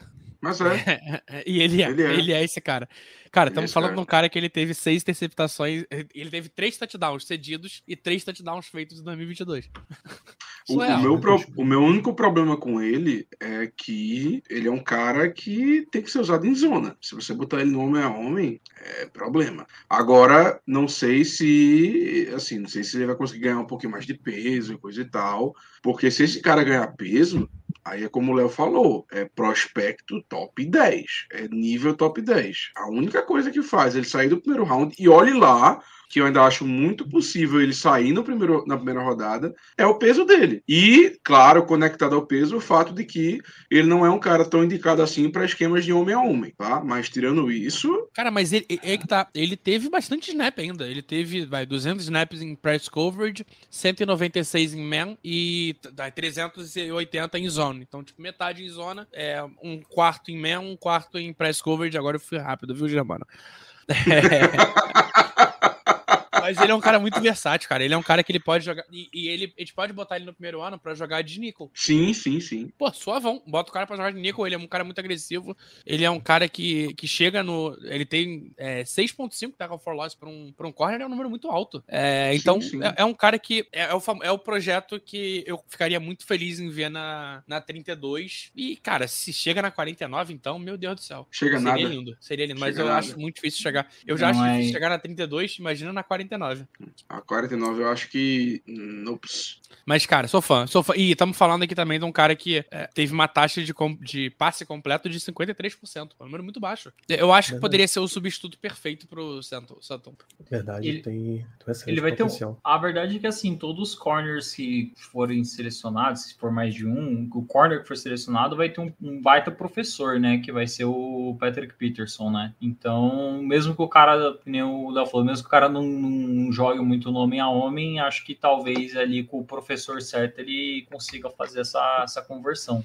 Não, e o fato de ter Patrick Peterson foi, foi um dos motivos para eu me permitir pegar um corner aqui e não necessariamente um corner, porque o, outros nomes que eu tava muito em dúvida, e aí tem um que o Germano gosta bastante, que é o Juju, o Juju Brandt, de Kansas, mas aí eu achei muito alto na 32. É, pensei em botar o Banks, mas o Banks tá, tá crescendo tanto, cara, é muito difícil sobrar aqui. É, então, Emmanuel Forbes neles. Léo, admita, admita, valeu. Você pensou em colocar o Kelly Ringo também, admita. Não, não tanto, não tanto. Ele é o pior Beatle, velho. Não, não, não, adianta. Não, mas o, o, Ringo, o Ringo não passou muito na cabeça, não, porque, cara, é o que o Danilo falou. Tem tanto jogador, o Miles Murphy, tem tanto, tanta opção boa que o Ringo não, não me apetece tanto assim. Acho que na 49 seria, seria interessante pelo, pelo fator. É, dá, dá pra trabalhar aos pouquinhos. É, gerenciamento de expectativas, né? Vamos lá, gente. A gente chegou até a escolha 32 aqui, de nós quatro, as escolhas dos ouvintes. Mock de conexão também já está completo, inclusive. Esse é o momento para você que está aqui na live mandar aí no chat o que é que você acha, baseado no que a gente já escolheu aqui. Lembre-se que a gente está fazendo de baixo para cima, né? O que é que você acha que sobrou, tipo de posição para vir aqui no topo pra gente, tá? Enquanto vocês vão mandando aí as, as opções de vocês, vamos ver o, o mock de Paulo, né? Seu amigo Paulo de Tarso mandou assim, em cima da hora, mas a, a opinião dele é tão prestigiada nesse programa. Um grande abraço, Paulo, que a gente precisa trazer aqui. Então vamos lá. Escolha 251 para Paulo. Daniel Scott, safety de Califórnia. Teve, esteve aqui. Visita. Tem é um, cara que, eu, é um cara que eu acho que não chega na sétima rodada, tá? É, eu também Porque o cara que tá, tá crescendo muito. Eu acho que é um cara ali pra. Sempre, assim, eu acho que hoje. Cara, que sabe quinta rodada, tá? É o que eu ia dizer agora. Eu, eu, tava, eu tava pensando em quinta rodada. Um cara que tá crescendo muito porque ele é muito atlético e tal. Tá tendo muita visita. Eu acho que só. Eu acho que esse foi o cara que. Te, o, o segundo cara que teve mais visita com o time. O primeiro foi o Carl Brooks. Que impressionante, bicho. O cara tá em toda a visita. Todo o top 30 o cara tá lá, pô. Impressionante impressionante. Carl Brooks, o Bowling Green? Exatamente. Ele visitou essa, é, da liga. essa galera que não foi para combine e tal, então que os times não tiveram Cara, muita oportunidade eu, eu, de conversar, tá lá. Mano. O Carl Brooks deve ter um stand-up novo que ele tá estreando aí. E ele tá fazendo tour no, fazendo nos tour. times. Tá, tá, ali já, né? Chama aí, chega aí, vem, vem, fazer uma visita técnica aqui. Vamos dar esse rolê. A escolha 242 do Paulo é a mesma 251 do Léo, Robert Beal, Ed de Georgia. E aí, nesse range, bicho, a diferença de 242 para 251 é, é inexistente. Escolha 120, Carter Warren, tackle de Pittsburgh. A gente falou bastante sobre ele aqui também, né? Era o left tackle do Kenny Pickett. Nick Herbig, Ed, linebacker de Wisconsin, foi a escolha dele para 80. Jack Campbell de Iowa é o número 49, também está super dentro da, da discussão aqui. E ele veio com o tackle Dawan Jones de Ohio State, um homem gigantesco, um homem que Germano teme que vai causar estragos físicos à estrutura dos Steelers, comendo até tijolo. E outros jogadores. e outros jogadores. Quatro então... trincheiras. É, são, são, são, sete mocks, né? Seis mocks. Seis mocks? Sete. Sete, pô. Sete. É, é que tá, tava cobrindo ali o último nome. É, sete, é, quatro trincheiras e três premium position, né? Um edge e dois cornerback. Acho que a gente entendeu que a 32 é, é pra ser gente grande. Isso. É, 30, essa escolha 32 é hora de brilhar, pô. É ver o que é que tá disponível ali e marretar. Vamos eu acho engraçado, Danilo, só um último adendo, que assim, a gente, para os ouvintes entenderem, a única pessoa que sabe todos os mocks é o Danilo, que é para quem a gente manda. A gente não conversa antes sobre mock, a gente não, não debate escolha. Eu acho muito engraçado que o PDT mandou em cima da hora, mas veja, ele teve a mesma escolha da segunda rodada do Danilo e dos ouvintes, que foi o Jack Campbell, teve a mesma escolha da terceira rodada que o meu mock, que foi o Nick Herbig, teve a mesma escolha do de conexões, que não contar muito, mas vamos lá, e, e o Danilo também na quarta rodada. Robert Bill na sétima rodada, que o Léo também colocou. Então, assim, são nomes meio que carimbados, né? São nomes já que estão rodando há um certo tempo, que a gente já ouviu falar, que a gente já olhou, já viu. E eu acho até engraçado porque realmente a gente não compara. E o, e o draft e o mock do, do PDT, ele saiu bem parecido com os nossos. É fantástico, fantástico. É, você acaba meio que quando você vai analisando muito tempo, esse mock tem alguns nomes que vão vão fixando, vão, vão forçando aqui. E você tende a ir nos, nos mesmos caras, o, o perfil é muito, muito parecido, cara. Muito, tá todo mundo indo na, numa direção. É, ó, temos um, um, palpite aqui. O Pachecoach, ele acha que vai todo mundo de Joey Porter Jr. e só Léo vai de Daniel Wright na 17. Será? Ah, é o menino do Léo, né? Daniel Wright é o menino do Léo. Mas o, eu vou falar uma coisa. O Paris Jones estava sobrando bastante. O Paris Jones estava sobrando bastante para mim, tá? Nos mocks. Então, Curioso. É, antes da gente revela, começar a revelação aqui, uh, Vila Novense 943, como vocês avaliam Trenton Simpson? Vale para 32? Eu vou dizer que sim. Eu digo que sim. Eu acho que o Trenton Simpson é um bom jogador. É, é aquela coisa, a questão de valor, tá? A gente precisa. De, depois que nós fizemos todas essas contratações para a posição de inside linebacker, Cole Holcomb, Eladio Roberto, Tanner Mills, estou dizendo que nenhum dos três vai ser um grande jogador que vai, enfim, ser o próximo grande ILB dos Steelers, mas assim, a gente contratou três caras. E aparentemente a posição de off-ball linebacker não tem mais tanto valor assim para a NFL de hoje em dia. Então, por conta disso, a posição acaba caindo um pouco, na minha visão, em relação a, a em que escolha nós podemos pegar um jogador que vai cumprir esse papel. Mas o Trenton Simpson é um freakzinho, né? É um cara que é um protótipo e que você, vai, que você pode apostar nele, ele pode dar muito certo. Então, assim, eu acho que vale sim na 32, mas eu teria outras opções antes dele por questão de valor de posição. Eu, eu não. Eu já gostei muito mais, tanto que foi a, a escolha de 32 no meu mock antigo. Eu acho que ele é um bom jogador. Para mim, é o inside linebacker 1 dessa classe, é, porque consegue, acho que fazer um pouco de tudo. Tem teto, tem piso, então é uma escolha segura, mas essa classe em si de inside linebacker, eu não gosto dela tanto. Eu acho que se fosse para ter ali um jogador até na 32, é, ou sei lá, é uma, uma, escolha de segunda rodada, talvez eu esperaria para ver é, o que tem no ano que vem. E para esse ano eu traria um jogador mais específico, caso do Jack Campbell, que é um cara ali para cobertura, o próprio Dorian Williams também consegue fazer esse trabalho, e aí não gastar, que nem você falou, né, uma, uma pique tão prêmio como a 32 no Trenton Simpson. Não que ele deixe de ser um jogador ruim, longe disso, ele é o melhor inside linebacker da, dessa classe. É, eu, eu, eu já eu gosto muito do Trenton Simpson Simpson, já falei bastante dele. Acho que depois do Campbell seria talvez a melhor opção pra gente. É... Mas é que é, a gente vai falar melhor na semana que vem. Mas tudo indica que linebacker não vai ser uma escolha alta.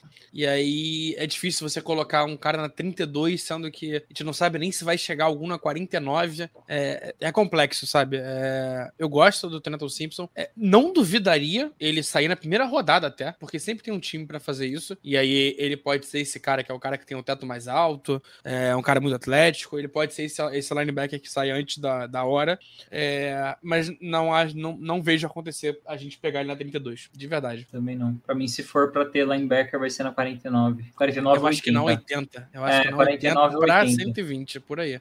É, eu acho que o, o, o, Simpson na 32 ele pode acontecer, mas é aquela coisa. É, hoje é uma das últimas opções. Cara, é, é, é, só, é, só, se os caras viram, é só se o Tony e companhia viram alguma coisa nele que a gente não viu, sabe? Que ninguém viu, que os caras falaram, não, é isso aqui, a sabe? entrevista é, foi maneira. É, is the é, real Não, deal. mas, cara, eu acho que o fato da gente trazer cinco wide receiver pra visita e não trazer nenhum linebacker, é, tá que não necessariamente a gente precisa, a gente precisa ter a visita pra, pra draftar, né? Mas me deixou uma pulga tão grande atrás da orelha que não sei, tô... cara. Não sei mesmo. Cara, a gente trouxe, a gente trouxe Jalen Hall em Clayton Tune dois QBs pra visita. É, e, não, e, em vez de pegar, trazer um linebacker, trouxe esses dois caras, por quê, sabe? Então, Será o, que. O, o, que a gente tem de, o que a gente tem de conexão é Pro Day de Clemson, né? Que o Tom viu, Iowa, Pro de Iowa. Viu, é, que ele viu o Jack Campbell, e o acho que o único que visitou foi o Dorian Williams, né? Não, não, não. A gente teve um encontro com o Dorian Williams, eu acho que no Combine. Ah, foi no Combine, é. Mas visita, a gente vê... não teve nenhuma visita de. E a gente teve o dinner com o Trenton Simpson também, né? Antes do,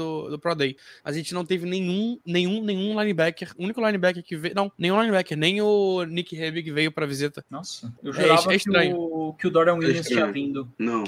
O, o, Dorian Williams ele teve. É, foi um dos únicos dois Pro Days que o Aaron Curry participou. Que foi É, não, e a gente teve, a gente teve uma entrevista com ele.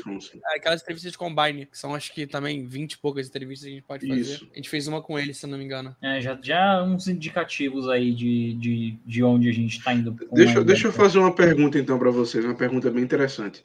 Hoje, achei, achei, achei a lista. Durante o Combine, a gente conversou com Noah Sewell, Shaka Hayward, é, Henry Totô, Ivan Pace, é, Drew Sanders e Trenton Simpson. O Simpson a gente conversou com ele durante o Combine e teve o, o Dinner. Então, em tese, se fosse para elencar, é, aí. acho que é o cara mais alto aí na, que a gente tem.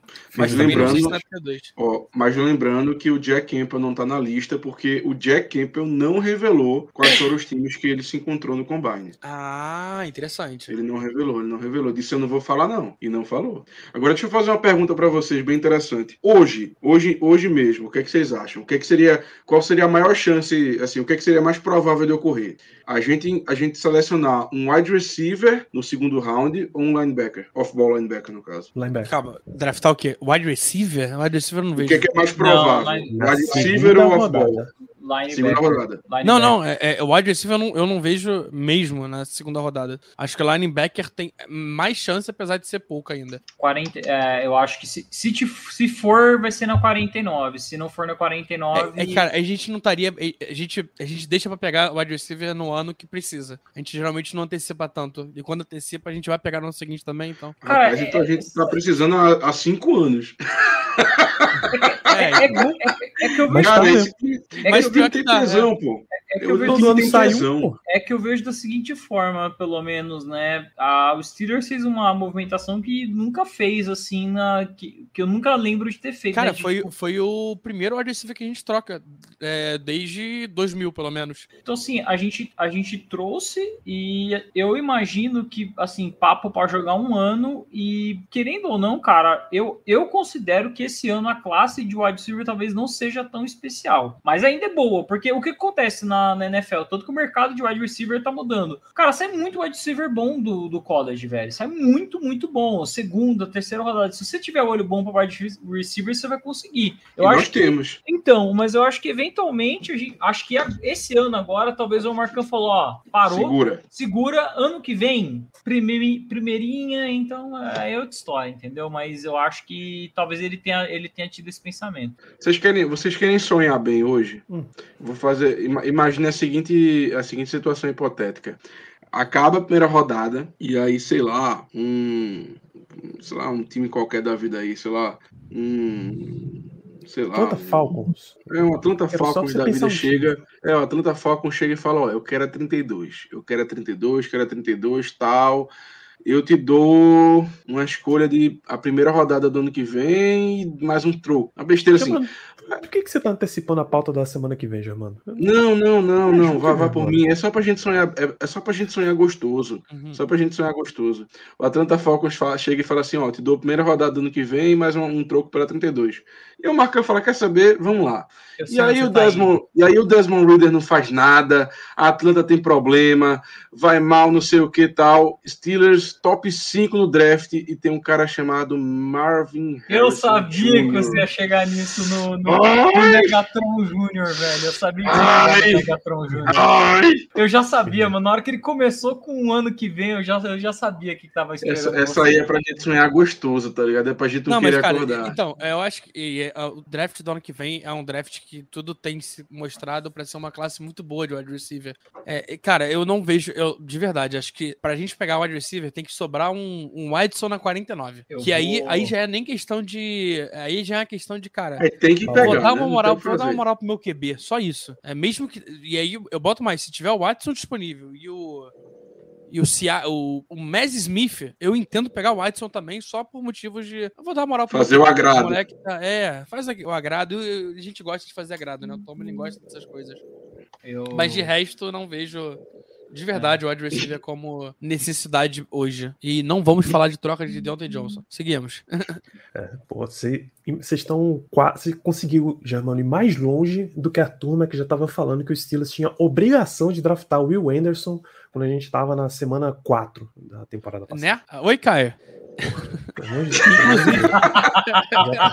um abraço. Frente, um abraço, um abraço. A gente tava falando aqui que o Steelers não troca é, o wide receiver. O Belzinho falou que eu perguntou se o Claypool joga vôlei. Né? A gente não troca pra, pra pegar o wide receiver pra gente. Pra mandar embora, o que a gente mais faz é trocar o wide receiver. Claypool, Semi-Coate, se, se é, ele fosse. Brown. Se ele jogasse vôlei ano passado, aquela interceptação no primeiro jogo do Pickett contra Jets ele não tinha tomado, pô. Ele tinha empurrado a bola pro chão, nem ele, nem o cara pegava. Pelo menos isso. Tinha cortado cara, a bola. É, se o Claypool jogasse vôlei, ele ia ficar parado na hora de pular na rede e ele pularia na rede na hora que era pra ele ficar parado, sabe? E antecipar pro fundo de quadra. Porque o controle dele tá. Sabe que quando você tem aquela opção no já jogar videogame que você pode inverter o, o cima virar baixo, baixo virar cima? O Claypool pra mim tem isso, sabe? Questão de gravidade. Ele não sabe que a, a, hora que ele quer ficar no chão, ele pula. E a hora que ele pula, na verdade, ele quer ficar no chão, entendeu? É complicado pro rapaz. Eu, eu tenho uma analogia também muito boa com o Claypool jogando vôlei. Se o Claypool jogasse vôlei, ele seria bloqueado pelo líbero do time adversário. Pelo amor de Deus, gente. Pelo amor de Deus. Então, vamos para vamos a primeira rodada. A gente recebeu mais alguns palpites aqui, depois do, do Pacheco falando de todo mundo com o Joey Porter Jr. e Léo com o Daniel Wright o Winston botou que a maioria colocou cornerback, teco, aí você está sendo muito genérico, Winston. Né? Precisa de especificidade. Quero nomes, quero nomes. É, pessoas específicas disseram. Diego foi com essa posição, Germano foi com essa posição. Só colocar a maioria não vale, aí está de sacanagem. O Thalisson Barbosa falou do Porter Júnior ou do irmão do Eric, que eu acidentalmente caí nessa. Pô, quem é o irmão do Eric? E claro que é o Broderick, Broderick Jones. Realmente Pô, eu, eu tô revendo Fullmetal Alchemist e a primeira pessoa que me veio com o irmão do Eric é o Wall, que é o, é o da armadurinha. É, então eu Parece demorei, o Broderick Jones. Eu também. Parece, Sim, parece. Parece, parece pô, parece, parece. Bota a armadura no Broderick Jones que igual, pô. Igual mesmo. Ah, ah, aqui, eu achei, achei, achei um wide receiver que a gente trocou por ele, que foi o Fred Millons em 2003. A gente trocou uma, uma escolha de draft condicional pro Eagles para pegar Fred Millon, Millons. Eu não faço ideia que seja. Cara, esse, isso aí foi para jogar com um grandíssimo Tommy Maddox, não foi não? Foi. Provavelmente. Foi, foi pra jogar com o Tommy Maddox. 3L mesmo. Será que esse cara jogou com o Big Ben? Aí, eu acho que aí, não durou. 2004, gente... né? Eu acho que ele não durou mesmo, não. A gente lembraria dele, pô. Não é possível. Não, 2004 impossível. Só o Zé. Só o Zé assistia mesmo. Bora pra primeira rodada, gente. Diego, eu vou Vamos começar com você. Ok. Escolha de primeira rodada está na tela. Deontay Banks, cornerback de Maryland. Cara, eu. O Germano trouxe essa escolha no primeiro mock dele. Eu fui assistir mais tape e cada vez que eu assisto eu gosto mais. É... A gente está gritando faz muito tempo no Steelers que precisa de um cornerback, um, um cara para literalmente espelhar o wide receiver, um adversário. E o Deontay Banks, ele consegue fazer isso muito bem. Ele é um cornerback que você consegue alinhar ele em várias posições diferentes, então você não vai poder, não vai ficar entrando naquela discussão. Ah, não, mas talvez nessa aqui seria melhor colocar o Patrick Peterson, que é uma situação de campo mais curta, papapá. Não, cara, onde você colocar ele vai jogar, mas ele é material de cornerback 1.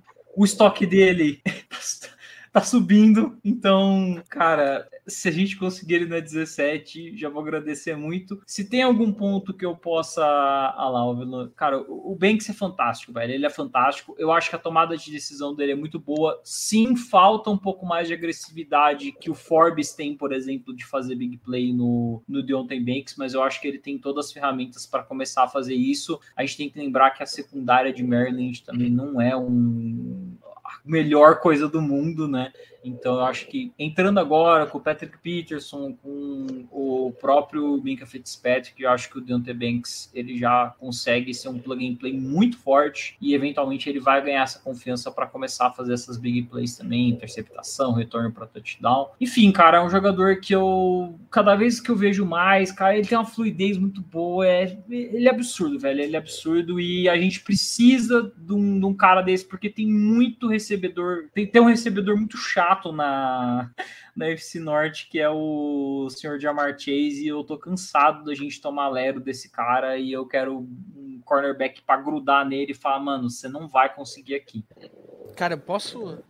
É só um ponto dele, ele tá fedendo a Washington. Uma antes da gente, não é isso? Ele tá Isso. fedendo a Washington Commanders. Eu, de verdade. é, é. Cara, ai, que raiva disso, velho. E aí, e aí eu, óbvio que eu falo isso sem saber o que, que vai acontecer com o Joey Porter Jr., por exemplo. Mas ele tá fedendo a, a, a Commanders. Acho que chegam os dois pro Commanders escolher. Os Commanders escolhem o Deontay Banks até. E aí fica a minha torcida. Escolha. eu prefiro ter o, o, o Porter. Tô vendo mais agora falar em Baltimore. Léo, nas simulações que eu fiz, o Porter sempre saiu primeiro que o Banks. O- Ele tem saído depois agora. Hum, então, quando eu fiz, ele tava saindo. Tava saindo antes. Né, Tipo, mas às vezes ele, uma- ele Às a a... pique de Washington, inclusive, era o Joey Porter Jr. Então, sabe? é, é, sim, mas ele começou a, a sair um pouco depois. É porque o, o Deontay Banks ele é mais versátil, né? O É. Porter, ele é um cara que, assim, tu vai, tu vai dar um papel pra ele. Você falou, Diego, assim, ah, eu quero um cara que cole no Jamar Chase. Eu já penso que esse cara seria o Joey Porter Jr. Não, que o Não, Deontay Banks Porter não Jr. é consiga. outside, outside, outside, outside, É. outside, sabe? Enquanto o Dante Banks, você pode alinhar ele uma hora no outside, outra hora você pode fazer ele jogar no slot, ele joga onde, onde você coloca ele, cara. Ele tem isso de, de vantagem. É porque o, o, o Deontay Banks seria então mais versátil. É um cara que ele pode, ele, ele pode fazer várias funções para você. É um cara que você coloca ele no homem contra homem, na zona, enfim. Ele vai ir bem em quase todas as sabe coisas que- que você pedir dele. Sabe que eu achei ele muito valoroso pro Steelers? Porque o Steelers é um time que gosta muito de utilizar esquemas defensivos para enganar o adversário, né? Então, Sim. às vezes, o Deontay Banks pode começar num certo alinhamento e ele entrar pro, pro slot. Então, assim, é um, é um, um, um trait dele que, por exemplo, eu não vejo talvez o Joey Porter Jr. conseguindo executar com tanta facilidade assim, pela aquela questão de, de fluidez, né? Ele é, parece ser um cara mais de linha reta, né? O Joey Porter Jr. Uhum. Sim, sim. Eu, eu, eu ficaria muito feliz com o Deontay Banks na, na 17. É um cara que, assim, desde o Combine vem subindo muito nos, nos é, consensos de board, né?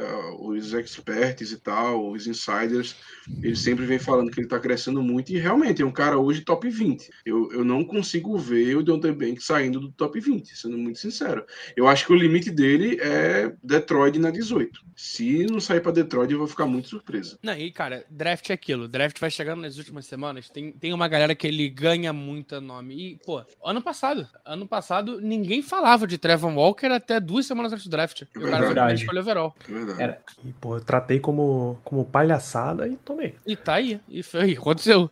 É, mas é E- isso. eu Acho que o ponto do, do Banks é, é- é ele ser tão.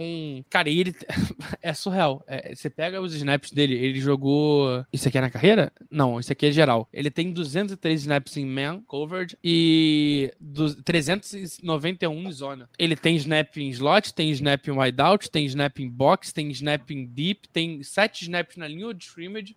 É, é um cara muito variado. Então é um cara que realmente eu consigo ver de verdade é, ele saindo na, na nossa cara. E se for pra ele sair na nossa cara pra sobrar o Joey Porter Jr., eu fico tranquilo. De novo, já, mano. Já, eu fui rápido, pô. Foi Não, rápido. pô, foi porque. rápido. Não, mas agora, agora não é você, agora sou eu. Porque você Não começou a é. falar. Ele teve snap em tal, snap em tal, snap em tal. Eu falei, puta que pariu, bicho. Que é isso, é muito snap. Não, mas uma coisa, uma coisa muito boa nele, ele teve um, um tackle errado no ano. Bom, Isso é muito bom mesmo. 2,8% de miss tackle é um número muito bom. Então, cara, eu gosto do Deontay Banks. É, Eu ficaria muito feliz com ele, de Sim. verdade. Eu não, eu não vou mentir pra vocês, não. Ele, ele me soa como um número 4 que as pessoas estão meio conformadas em ter ele como número 4. Não sei, não sei se é uma questão de eu tô olhando mais pro capacete do que para o jogador mesmo. Não sei se eu li- vi e li pouco a respeito, mas tem, tem um um negócio assim que não me, não me desce com Deontay Banks. Cara, é, é que eu acho que tá muito. Essa, a gente tem três nomes que, em tese, são os principais, mas, por exemplo, o Devon Witherspoon é uma incógnita bizarra. Tem time que tem ele como primeiro é, cornerback, tem time que tem ele como quinto cornerback. Então, eu acho que é, é- é muito disso de. E ele cresceu, o Deontay Banks cresceu muito. É, porque, cara, vamos ser sinceros, ele é de Maryland. É, não é a primeira tape que a maioria das pessoas pega para ver. Então, quando ele começou a ganhar o borburinho, e aí foi muito bem no combine, e aí cresce aqui, cresce aí, quando tu olha, ele já tomou uma proporção muito maior. Visita ali, visita aqui, É aí isso. já começa. E acho que ele foi um pouco dessa pegada. Acho que ele, ele começou a crescer, começou a crescer e, e chegou no patamar dele hoje, que é o patamar de, vai, Corner 4, talvez. É, Corner De 3. primeira rodada. A, a PFF tem ele Resumo. como Corner 3. Hoje, pra PFF, o Joey Porter Jr. tá atrás dele. É. Então, o Joey Talvez seja o é combine É que possível. tenha me gerado isso. Porque eu, eu já vi acontecer muito, você tá, sei lá, dois meses já, acabou a temporada, a galera já tá trincada no draft, né? A galera já tá trincada no draft há muito tempo, mas enfim.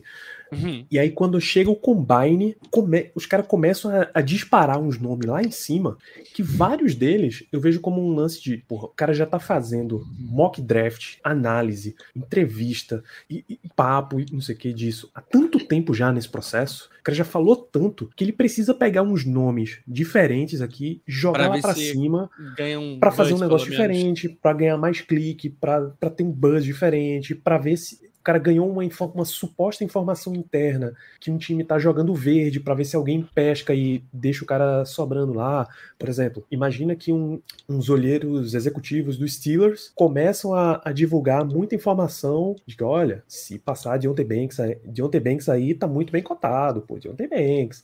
E começa a jogar também uns podrezinhos do, dos outros cornerbacks, do Porter Jr., do Devon Witherspoon e tal, para ver se a galera que tá acima dele morde, pega o Banks logo de uma vez, porque teria muito time interessado, teria um time disposto a trocar e pular na frente para selecionar o cara, então você já seleciona logo, e aí o que você realmente quer tá disponível lá embaixo e vamos embora. Não, e cara, fora a gente tinha o Ken Smith como 4 muito garantido nessa classe. E ele caiu. É, então é um nome. é, e é um exemplo disso. O Deontay A Banks, gente, ele. A, a gente, eu digo, é, a NFL como um todo. Ele era o 4, ele era o 4 de Jamar Aceite. Mas o, o- Não no meu coração. a, a nota no.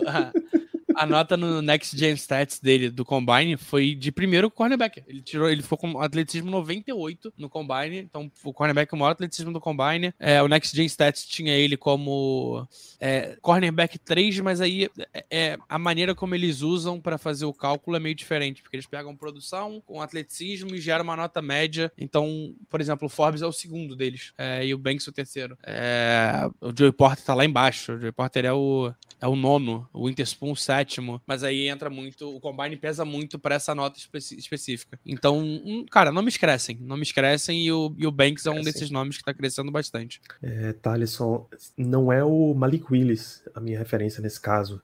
É o outro menino que foi pra Atlanta, o Desmond Reader. Era o cara que começava lá embaixo e de repente disparou e ele foi o, o segundo selecionado. É, na terceira falei, rodada ele saiu mas antes do Malik e- esse aí, eu, esse eu tenho, eu tenho, tenho orgulho de ter cantado que esse cara era uma farsa, velho.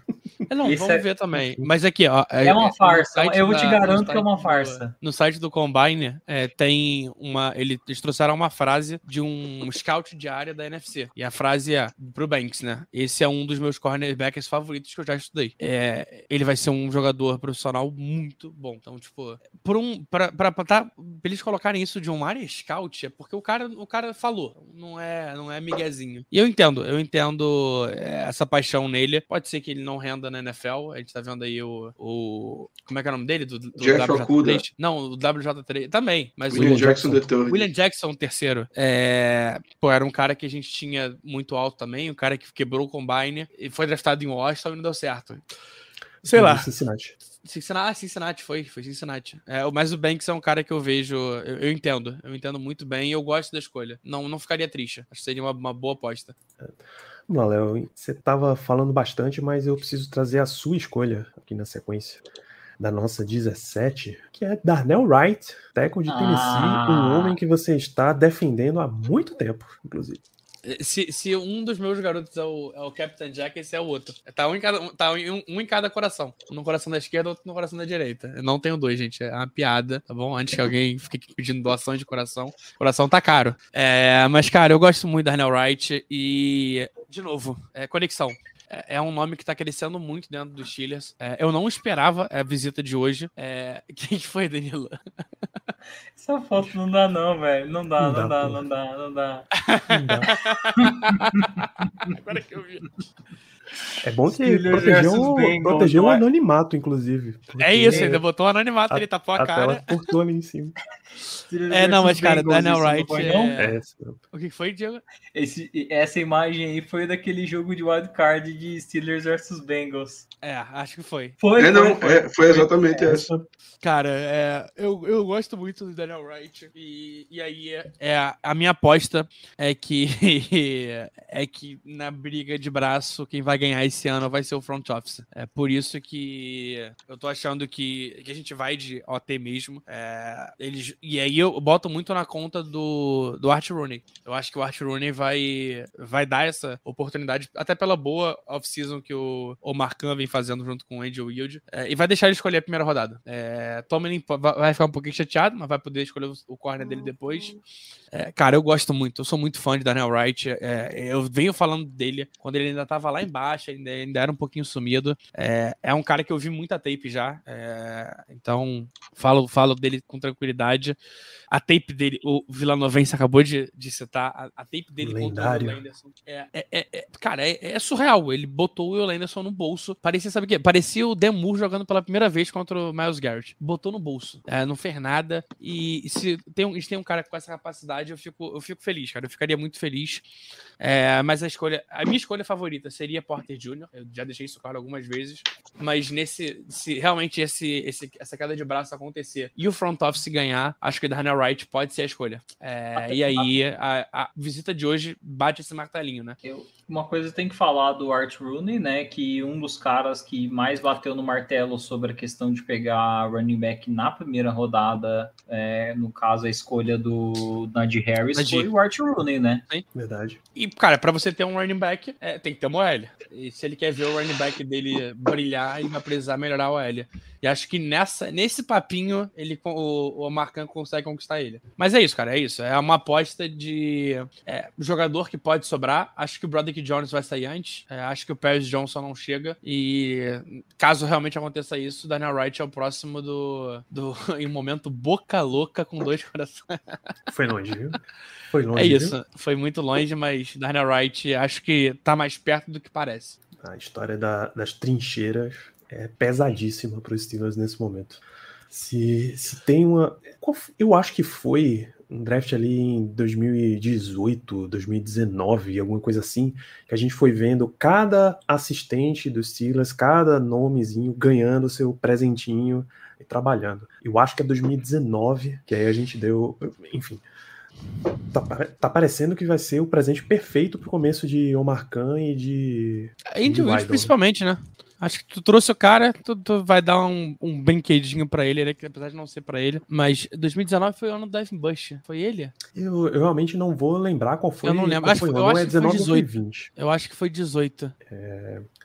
E aí você daria uma, uma demonstração de poder pro cara absurda, assim. É, é até capaz de outros times baterem na porta e baterem a lista assim e ver, pô, se esse cara em um ano chegou no Pittsburgh Steelers, que é essa franquia super tradicional, e ele conseguiu ter esse tipo de influência, irmão, pode levar que é o próximo general manager de alguma franquia aí na NFL. Porque, Quando que ele bicho, chegou aqui? Esse ano. Foi esse ano mesmo? Ele veio como assistente do Marcan, né? Esse último É, ano, então, eu quero dizer, em então mas 2022. ele, ele pra, pra, pra, pra gente ganhar alguma coisa, ele teria que sair é, depois do próximo Mas ele draft, não não? é Dois anos, dois anos. Não, Andy não é não é minoritário. minoritário. O Ah, Marcan não, ele é. é. é. Andy Weidel não. Putz, é, não, deixa. Então, é. Bom, acho que ele. Eu acho que eu acredito que ele não vai durar muito na, na, no Eu também acho que não. O nome dele é De Costa, o do Ravens, já disse que vai fazer tudo que tiver ao poder dele para que Pra, pro Andy White Andy seja como GM. contratado como GM em outro time. Né? Eles são amigos, já trabalharam juntos em Baltimore, né? tem esse, esse rolê aí. O cara que tá super treinado. Então, seria uma demonstração de poder fantástica. Ah, inclusive, no dia do draft vai fazer, vai, 11 meses. Dia 24 de maio que ele mudou, então 11 meses aí, mais ou menos, da chegada de Andy Wild, Wild, Wild, Veld. Foi um, um vai e vem. O Steelers mandou Hunt lá pra, pra Filadélfia e o Weidel veio pra Pittsburgh. Vamos lá, a gente tem mais quatro escolhas aqui da 17 nesse nosso mock. A gente começa com a dos ouvintes, que é Joey Porter Jr., cornerback de Penn State.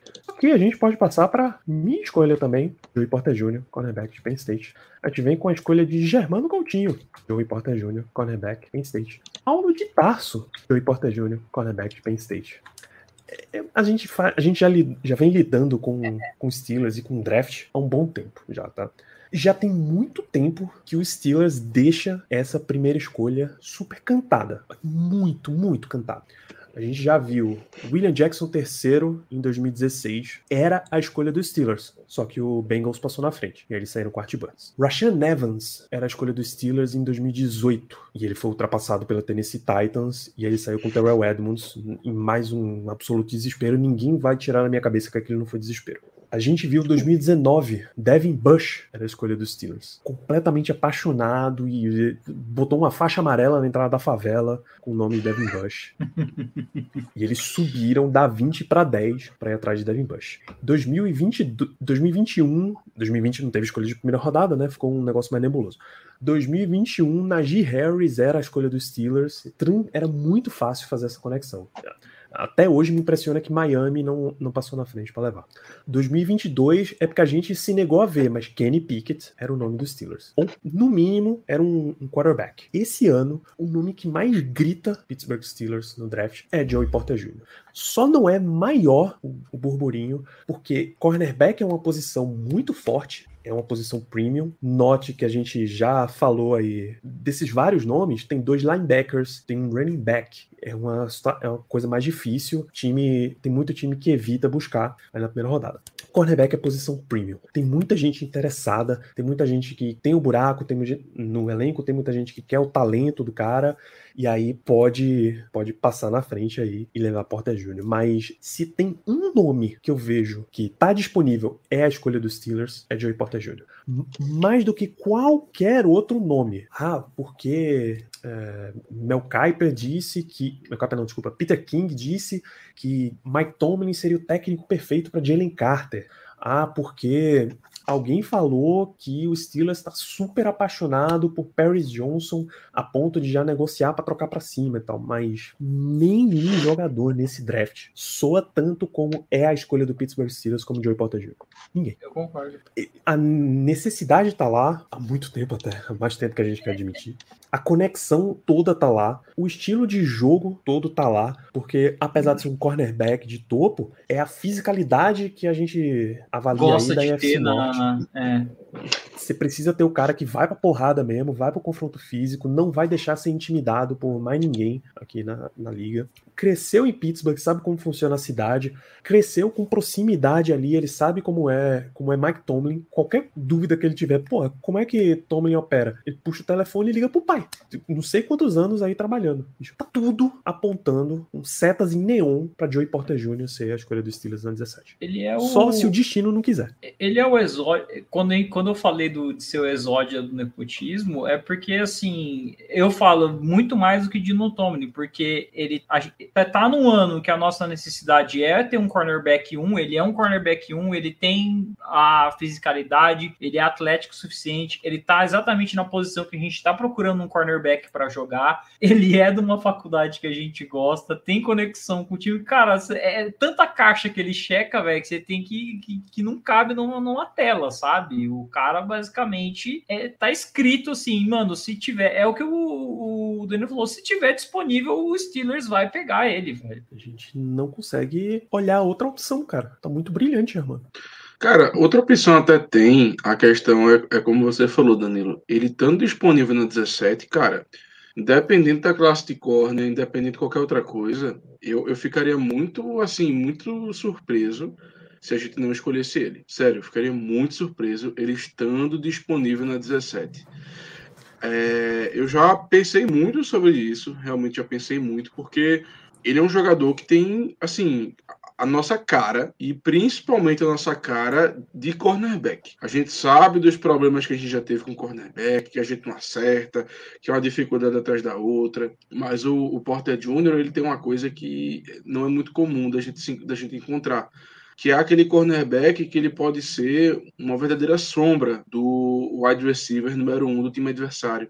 E o nosso último grande cornerback era exatamente isso que era o Ike Taylor. O Ike Taylor era um cara de homem a homem. O Ike Taylor era um cara de grudar no receiver número um do time adversário e dá trabalho a ele. Cara, o AJ Green que o diga. AJ Green tinha sérios problemas com o Ike Taylor. Então, assim, o, Joey Porter Jr., ele pode ser esse cara, ele deve ser esse cara, porque ele tem tudo que você precisa e que você procura em um cara para ser cornerback 1, homem a homem. É um cara alto, 6'2", é um cara extremamente longo, tem braços gigantescos, é um cara que tem um poder de recuperação bom, enfim, tem velocidade, correu 4.4. É, assim, é, é, aquele cara que se, se você botasse um laboratório, claro, você poderia querer melhorar uma coisa ou outra, talvez melhorar um pouquinho a velocidade dele e tal, mas ele é um, é, é, ele é um protótipo de cornerback 1 de homem a homem. É isso. Não tem como a gente achar um cara melhor que ele para essa função específica. Não tem. Não existe no draft. E eu vou ser muito sincero, eu não lembro, desde que eu comecei a acompanhar draft, já faz um bom tempo, de um cara tão perfeito para desempenhar essa função. Já tiveram prospectos muito melhores. Fato mas eu não lembro de um cara mais perfeito do que ele para desempenhar essa função específica. Germano, posso só acrescentar um ponto que eu acho que é. Eu falei bastante de, da mão de, da queda de braço, né? Uhum. Esse é o único nome que eu consigo ver com tranquilidade o Tomlin virar pro Art Rooney e falar. E a gente sabe que quem faz a escolha é Tomlin e Art Rooney junto com o Marcan. E aí o Marcan vai falar: ah, e tem aqui Paris Johnson, pô, ele vai resolver o nosso problema, vai ser o nosso left tackle, não sei o quê. O Tomlin vira pro Art Rooney e fala: tem aqui o filho do Joey Porter. É isso. É, essa cartada, não, e, e, aí, enquanto isso, e eu vou fazer. Enquanto isso, tem aquele monte de tela, vai ter uma tela com aquele sofá que cabe, tipo, nove pessoas, e ele vai estar tá no centro, e aí ele vai estar tá com os braços estendidos, abraçando a família dele, e vai abraçar todo mundo todo da mundo, família é dele. Isso, todo mundo. Aquele, aquele sofá jumbo, sabe? Aí os caras, mano, é esse, é esse.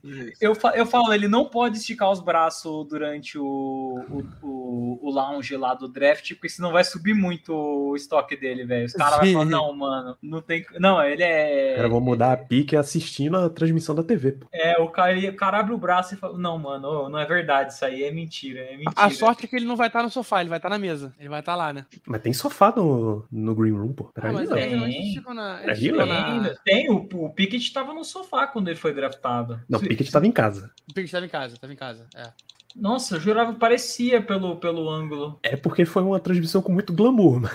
Foi, foi bastante glamour mesmo. Eu foi jurava que ele tava no, bem no, organizada, mas ele tava em casa. Sofá. Pô, a câmera top, foi tudo um negócio bem, bem feito. Desde 2020, a, quer dizer, em 2020, a ESPN mandou equipamentos de filmagem para todos os prospectos que ela achava dignos. Pô. Ainda mais por conta de, de transmissão. Do, do, draft também ser daquele, daquela maneira, né? No, é, foi bem na época pesada, mas eles mandaram a part... quando eles viram que o resultado deu certo e os caras viram que tava maneiro fazer o evento em casa, um monte de gente já não quer mais ir lá no, na sede do draft, não. E ah, esse pô. ano que o draft é em Kansas City, irmão, os caras não vão fazer muito esforço, não, né? E, e, outra coisa, cara, no momento que você vai para lá, você não pode reagir ao draft igual, por exemplo, o nosso incrível George Pickens reagiu, pô. A gente nunca teria essa imagem icônica na história da NFL se, se ele tivesse ido para lá, velho. Cara, ele tava de pijama de, e balaclava. Balaclava, assim, assim com a barriga pra frente, olhando de pra pijama, tela. Assim. Ele estava de pijama. Cara, numa sexta-feira à noite. Esse background, você ficou muito imaculado com isso, cara. Cara, Essa é muito auréolazinha tá muito uma tá pintura muito... renascente. Você já, viu não, mais, você, você já viu a entrevista dele falando o que, que ele tava pensando na hora? Porque, tipo, ele já sabia que ele tinha sido escolhido pelos Steelers e ele tava falando, mano, eu, eu tava sentindo pena de todos os times que não me escolheram. é, biruta, biruta.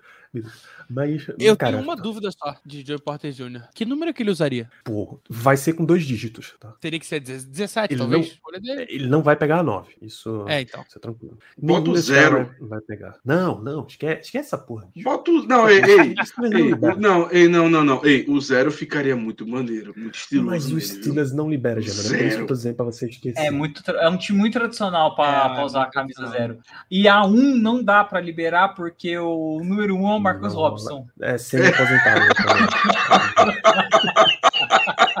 e o número 2 é o Aládio Roberto. Qual que era o número do reserva do Magrão? que é, cara, Peraí, deixa eu ver o que 87. tá Falei que a gente ia quebrar um jogo. 87 mais tem 20 dono, cara. Tem dono, Danilo. Rod- Rodney Williams. Era Saulo o nome do rapaz lá, que era o reserva de Magrão. Ah, Saula. Tem 24, 27. Defensive back pode ir para as 30 também. Aí 32, Roberto vai ser 34. essa, o- Eu Não, não tô considerando a- as aposentadas. Pode ir nas 10 também? Pode. Nas 10 tem, tem muito número. pô. Pode. O Salsa é um. É, peraí, 16 não vai rolar. 13, talvez. A2 não rola? 11. Ah, Rola. Não, mete não, não, zero logo número, nele, número, número de um dígito vai só para Eu quarterback acho que ele e vende. special Eu acho teams. que ele vende número de um dígito, hein? Eu, eu acho que o Steelers não libera nem pro menino que é da casa. Já. É, é que assim, Mas- tem, um, tem, tem que dar uma olhada nos números também por conta do, do seguinte motivo, né? Tem um monte de número no Steelers que não tá aposentado, mas tá aposentado, na É. verdade, né? Que é a história do Jack Campbell, que se botar meu número em alguém, eu vou bater no cara, no- na pessoa que deu o número pra ele. Aí o cara falou: e se tiver morto? Se eu tiver morto, eu vou virar um fantasma e vou assombrar vocês. É sério isso que o, o, foi o Jack Lambert, desculpa, que fez isso. Um ano, acho que foi um ano depois que ele aposentou, o cara ia dar um número pra ele, ele foi lá, ele ameaçou o equipment, equi- equipment manager, né, que fala, e ele falou isso, mano, eu vou bater em você, vou bater no cara que vai estar usando minha camiseta, e quando eu morrer, eu vou virar um fantasma e eu vou assombrar você. Aí o que acabou, aposentou a camiseta do cara. Já os números forte mesmo, bom para para cornerback, é na casa de 20, né? É. Convenhamos, convenhamos. Pô, eu Então queria ele um tem número que ir de- ali provavelmente para 24. Pro, pro Joey Porter Jr. Que 24 acabou devagar, que era do, do running back. Era do o Ben Snell. Snell. Pô, eu tô pensando. O Talisson, o Joey Porter pai É. usava 55. É, então, isso aí, DB só pode de 1 a 49. Pô, e seria muito legal se eles liberassem, dessem um pouco mais de flexibilidade. Seria Pô, maneiro. porque assim, tipo, 55 era do, do traste lá que foi embora. Pô, ia ser É, muito da hora pô, se ele número tivesse do pai, usado pô. o pai dele, tá do ligado? pai, Ia ser maneiro pra caramba. Ia ser maneiro Já, pra é, caramba. o- já tá no mullet, pô. 55 é do mullet. Ah, Ah, meu amigo, ele, ele vai trocar esse, esse número se precisar. Mas enfim, no- como não Te rola, garanto, te garanto que é isso é ali na casa, na casa dos 20. É essa ou a recebeu o número de 27, mas eu acho que Robson e 27 de não rola. Roberto, velho. Que Não, mas de verdade, é, eu, eu, eu consigo ver é, ali nos 10, ele meteu o número 10. Pá, 10, foda-se. Aí aqui assim, ó. Esse é 5 pica. mais 5, né? Ah, não, 10 é outro bisque, né? 10 é outro bisque. É, Ele dá, ele dá o número. 11, Ele 11, dá o 11, número. gosto do 11. Romário, aqui, ó. Sai, sai metendo gol, como morar igual, igual baixinho, ser pica. Mas, Ô, cara, Léo, não sei, mas eu tô, eu tô Que curioso. tal, que tal o 46? 46 é muito feio. Não, pô, é E- do, e é é Pedro, do né? 46 é dele. Dele, dele. O Christian Gantz, nosso, nosso long snapper. Não, Léo, dele. Quem é ele? Quem é ele? Léo, toda Esse- semana tem. Toda semana tem. Gol dele, assistência dele. Quem é ele? Germancano? Ah, não. Luciano, Luciano Juba! Luciano Juba, rapaz, número 46, pô. Pelo amor de Deus. 46, meu Deus do céu. 46. ele é 46. Alguém, ah, de acordo com ele, alguém deu a camisa ele ficou com a camisa. Entendi. O cara, o cara era lateral, reser- é, lateral esquerdo reserva, pô. Pelo amor de Deus, né? Tá explicado Ah, número eu, cara, eu, 46. que agora eu fiquei curioso, pô. Eu, eu, eu, eu conversaria com, com o. Eu falo, Boz, ó, seguinte, tua temporada foi uma merda, tu vai ter que trocar de camisa, vai pra 6. Não, irmão, é 24, que era do Marcos Allen, ou 20, que era do Menisnel, ou 27, que era do Marcos Allen. Resolveu. Resolvido, pô. Não tem nem, tem nem muita discussão. Tem que ser. Qual esses dois? Cornerback top é na casa dos 20. Os menorzinhos, os médios são na casa de 30. Os 40 e poucos já é o cara mais mas sofrido. o- assim, Com uma letra é. Cornerback, pelo amor de Deus. Cornerback, 43 não, de Paula Mala é sagrado. Não, não, Não, não. não. nem se discute, mas eu tô por favor, falando né? de. Eu tô falando de corner com um, um dígito só também é maneiro, mas 24 do Ike Não, Taylor. para com essa porra. Para com essa porra. 24 do Ike Taylor. Olha aí, o destino falando já. mano. Hum, Gosta. Cara, eu não sei se o número. eu- ah, o número já foi, já foi dado de novo. É, ok. Já. Topo ok. também. Já, já. Top o número não também, é, top, não é top, top. não. Acho que se não É, pode não, o não. do pai dele. Pô, o, o, Coloca o o pai dá ligada e fala, pô, Ike, libera aí pro meu filhão, pô. Ah, não, não. Tá O Ike, Se não, o Ike é ele Casil usava libera. no passado. senão eu tinha Não, essa mas é- porrada. Não, desculpa. Benisnel usava, Casil tentou ficar com a isso. 24 e não, não conseguiu. Na pré-temporada, Casil era o 24. Entendi. Ah, e 24 tá disponível, você pode tentar. 23 também eu gosto pra Justin Acho Gilbert. Doran Grant, porra. Corey Sensible. Pelo amor de Deus, mano. Pelo amor de Deus, pô. Mete essa 24 e vamos pra cima. Vamos pra Não, cima. fica legal, 24, fica legal, fica legal, fica legal. Fica legal. Então, Ah, assim, 9 também ficaria. a gente não precisa nem, nem falar muito o que é que Joey Porter Jr. é capaz de fazer. A gente já vem falando sobre ele um monte, pô. De acompanhar, acompanhar o wide receiver, de ter braço suficiente para dar um high five no, num técnico numa sideline e no outro técnico na outra sideline. O cara é maluco. Caraca, e, e- só lembrando, 24 também foi o Jake Thomas, tá? Um outro DB aí, porra, histórico de. Vai, Jake Thomas foi. 73 a 81. Era, o- era o oposto ao Mel Blunt, Jacob É isso. Thomas. Porra, Era o olha isso, Jake Mel Thomas. Blunt. Pô, ia ser, ia ser maneiro, ia ser, ia ser interessante. A, a 26 tá com E, alguém? e detalhe, detalhe, detalhe. O Jake Thomas chegou em 73, o Ike Taylor chegou em 2003. Aí, ó. É Hein, a, três. 20, Ih, a rapaz. 26 tá Ih, a 20 rapaz. Anthony a- McFarland Jr. A, a 26 tá com alguém? Ah, não, vo- tira. É, bota, cara. É a, cara, é a do Rod Woodson, pô. Também. Justo também. Justo também. Justíssimo. Tá vendo? Até se ele quiser a, a 25 do Aquilo também, tô suavão. Pô, e detalhe, Level Mel foi 2013, tá? 26. Aí, é 3. É, é- é- gente, não tem jeito. A numerologia falou. Joey Porter Jr. está selecionado no Chile. Se ele não for selecionado no Chile, é arroba Deus. Faz a reclamação aí que tem que rever muita coisa. Não, se, se ele che... olha, se ele chegar na 17 e não for a escolha, é, é assim, eu vou ficar muito, mas muito surpreso. Muito. Eu acho que tem que ser uma, tem que ser uma situação. Cara, eu, Jalen Carter chegar na 17 também. Tem que ser tipo isso. Que aí, Ou aí eu acho que o então- negão, o negão aceita. Ou o então um trade fala, down. "Ah, Tá bom, tá bom, hoje Mano, vai. Ou então, eu acho que é- até é- trade down, acho eu- difícil. Um- não, mas um trade down, aquele trade down bom, eu acho que o negão fala, é, não, é, vá, vamos lá. Primeira, É. segunda, terceira rodada. Cara, Cara, eu, eu, eu falo uma coisa, eu falo uma coisa, se. Ah, não, é pra semana que vem isso aí, mas enfim, se uma pessoa acertar lá, eu, sinceramente, eu, ah, essa eu faço promessa. Ah, estou ansioso. Cara, gente, olha quanto tempo de live a gente tá fazendo já. Tá vendo? É Draft, mock draft é muito complexo, cara. Por isso que o Danilo não gosta. Léo, posso falar não, uma coisa tô- interessante? mock eu tô suavão, é super tranquilo fazer. Meu problema é falar de todos os prospectos individualmente Justo. programa só, pô. Aí Léo, é, é o que eu ia dizer agora, pô. Os prospectos ofensivos, a gente fez três horas de live, pô. Eu não sei como a gente conseguiu. É, eu realmente não sei foram como. começar a live dizendo, não, essa vai ser mais rápida. É, eu preciso ir mais rápido também. Cara, sei. E aí, 3 horas e- e 10 de live. Cara, Chegamos Parece gente se o Germano parece perdeu. que não aprendeu, pô. a gente se perdeu. A gente se perdeu. Tá- tá- o papo tava bom, o papo tava bom. Tá bom, Aí tá começamos bom, a tá viajar. E, e- e só um ponto: o Tankaton, que é um, é um site muito confiável para ver é, escolhas, e eles vão sempre atualizando no decorrer das rodadas. É, eu gosto também dos mocks deles. Eles se- sempre fazem um mock de três rodadas. Eles botaram o Joey Porter saindo na 16. Hum, Darnell Wright na 17 pra gente. E Deontay Banks na 18. Olha, olha isso. Pra desespero aí de quem, de quem quer córnea. E Pra- Emmanuel pra- Forbes na 32, meu Deus. É o meu mock. É o meu mock. Cara, Emmanuel Forbes na 32, na 49, eh, Steve Ávila. Eu, eu- eu posso mudar o meu mock aqui? Pra deixar igual? Não. Zack Pickens na Agora- 80. agora Tá- você tá- tá. Isso aqui tá delícia. É, no glorioso NFL Mock Draft Database, o jogador que é mais selecionado para os Steelers pela imprensa é Joey Porter Jr., 24,1%. Mais um indício para a camisa 24 para Joey Porter Jr. É isso. Um a cada quatro, basicamente, colocam Porter com os Steelers. A conexão é muito forte, cara. É absurdamente forte. No entanto, a- como a turma já vem escrevendo muito mock esse tempo todinho, já não é mais o. Os mocks mais recentes já estão tentando dar, dar outras visões. Os caras estão indo muito com o Teco, com o Deontay Banks, enfim. Esses são. Essa é a Mas versão no- no final geral, dos nossos Danilo, mocks aqui. No, mock, no NFL Mock Database, o Joey Porter ele tem saído 36% no, no Washington e a gente ficaria com o Darnell Wright com 20%. Mas, cara, 20% do Darnell Wright, 20, é, 24% do Joey Porter, pô, tá, tamo bem. Tamo, tamo encaminhando aqui no que a gente tá pensando, né? Então não foge muito disso. Exatamente.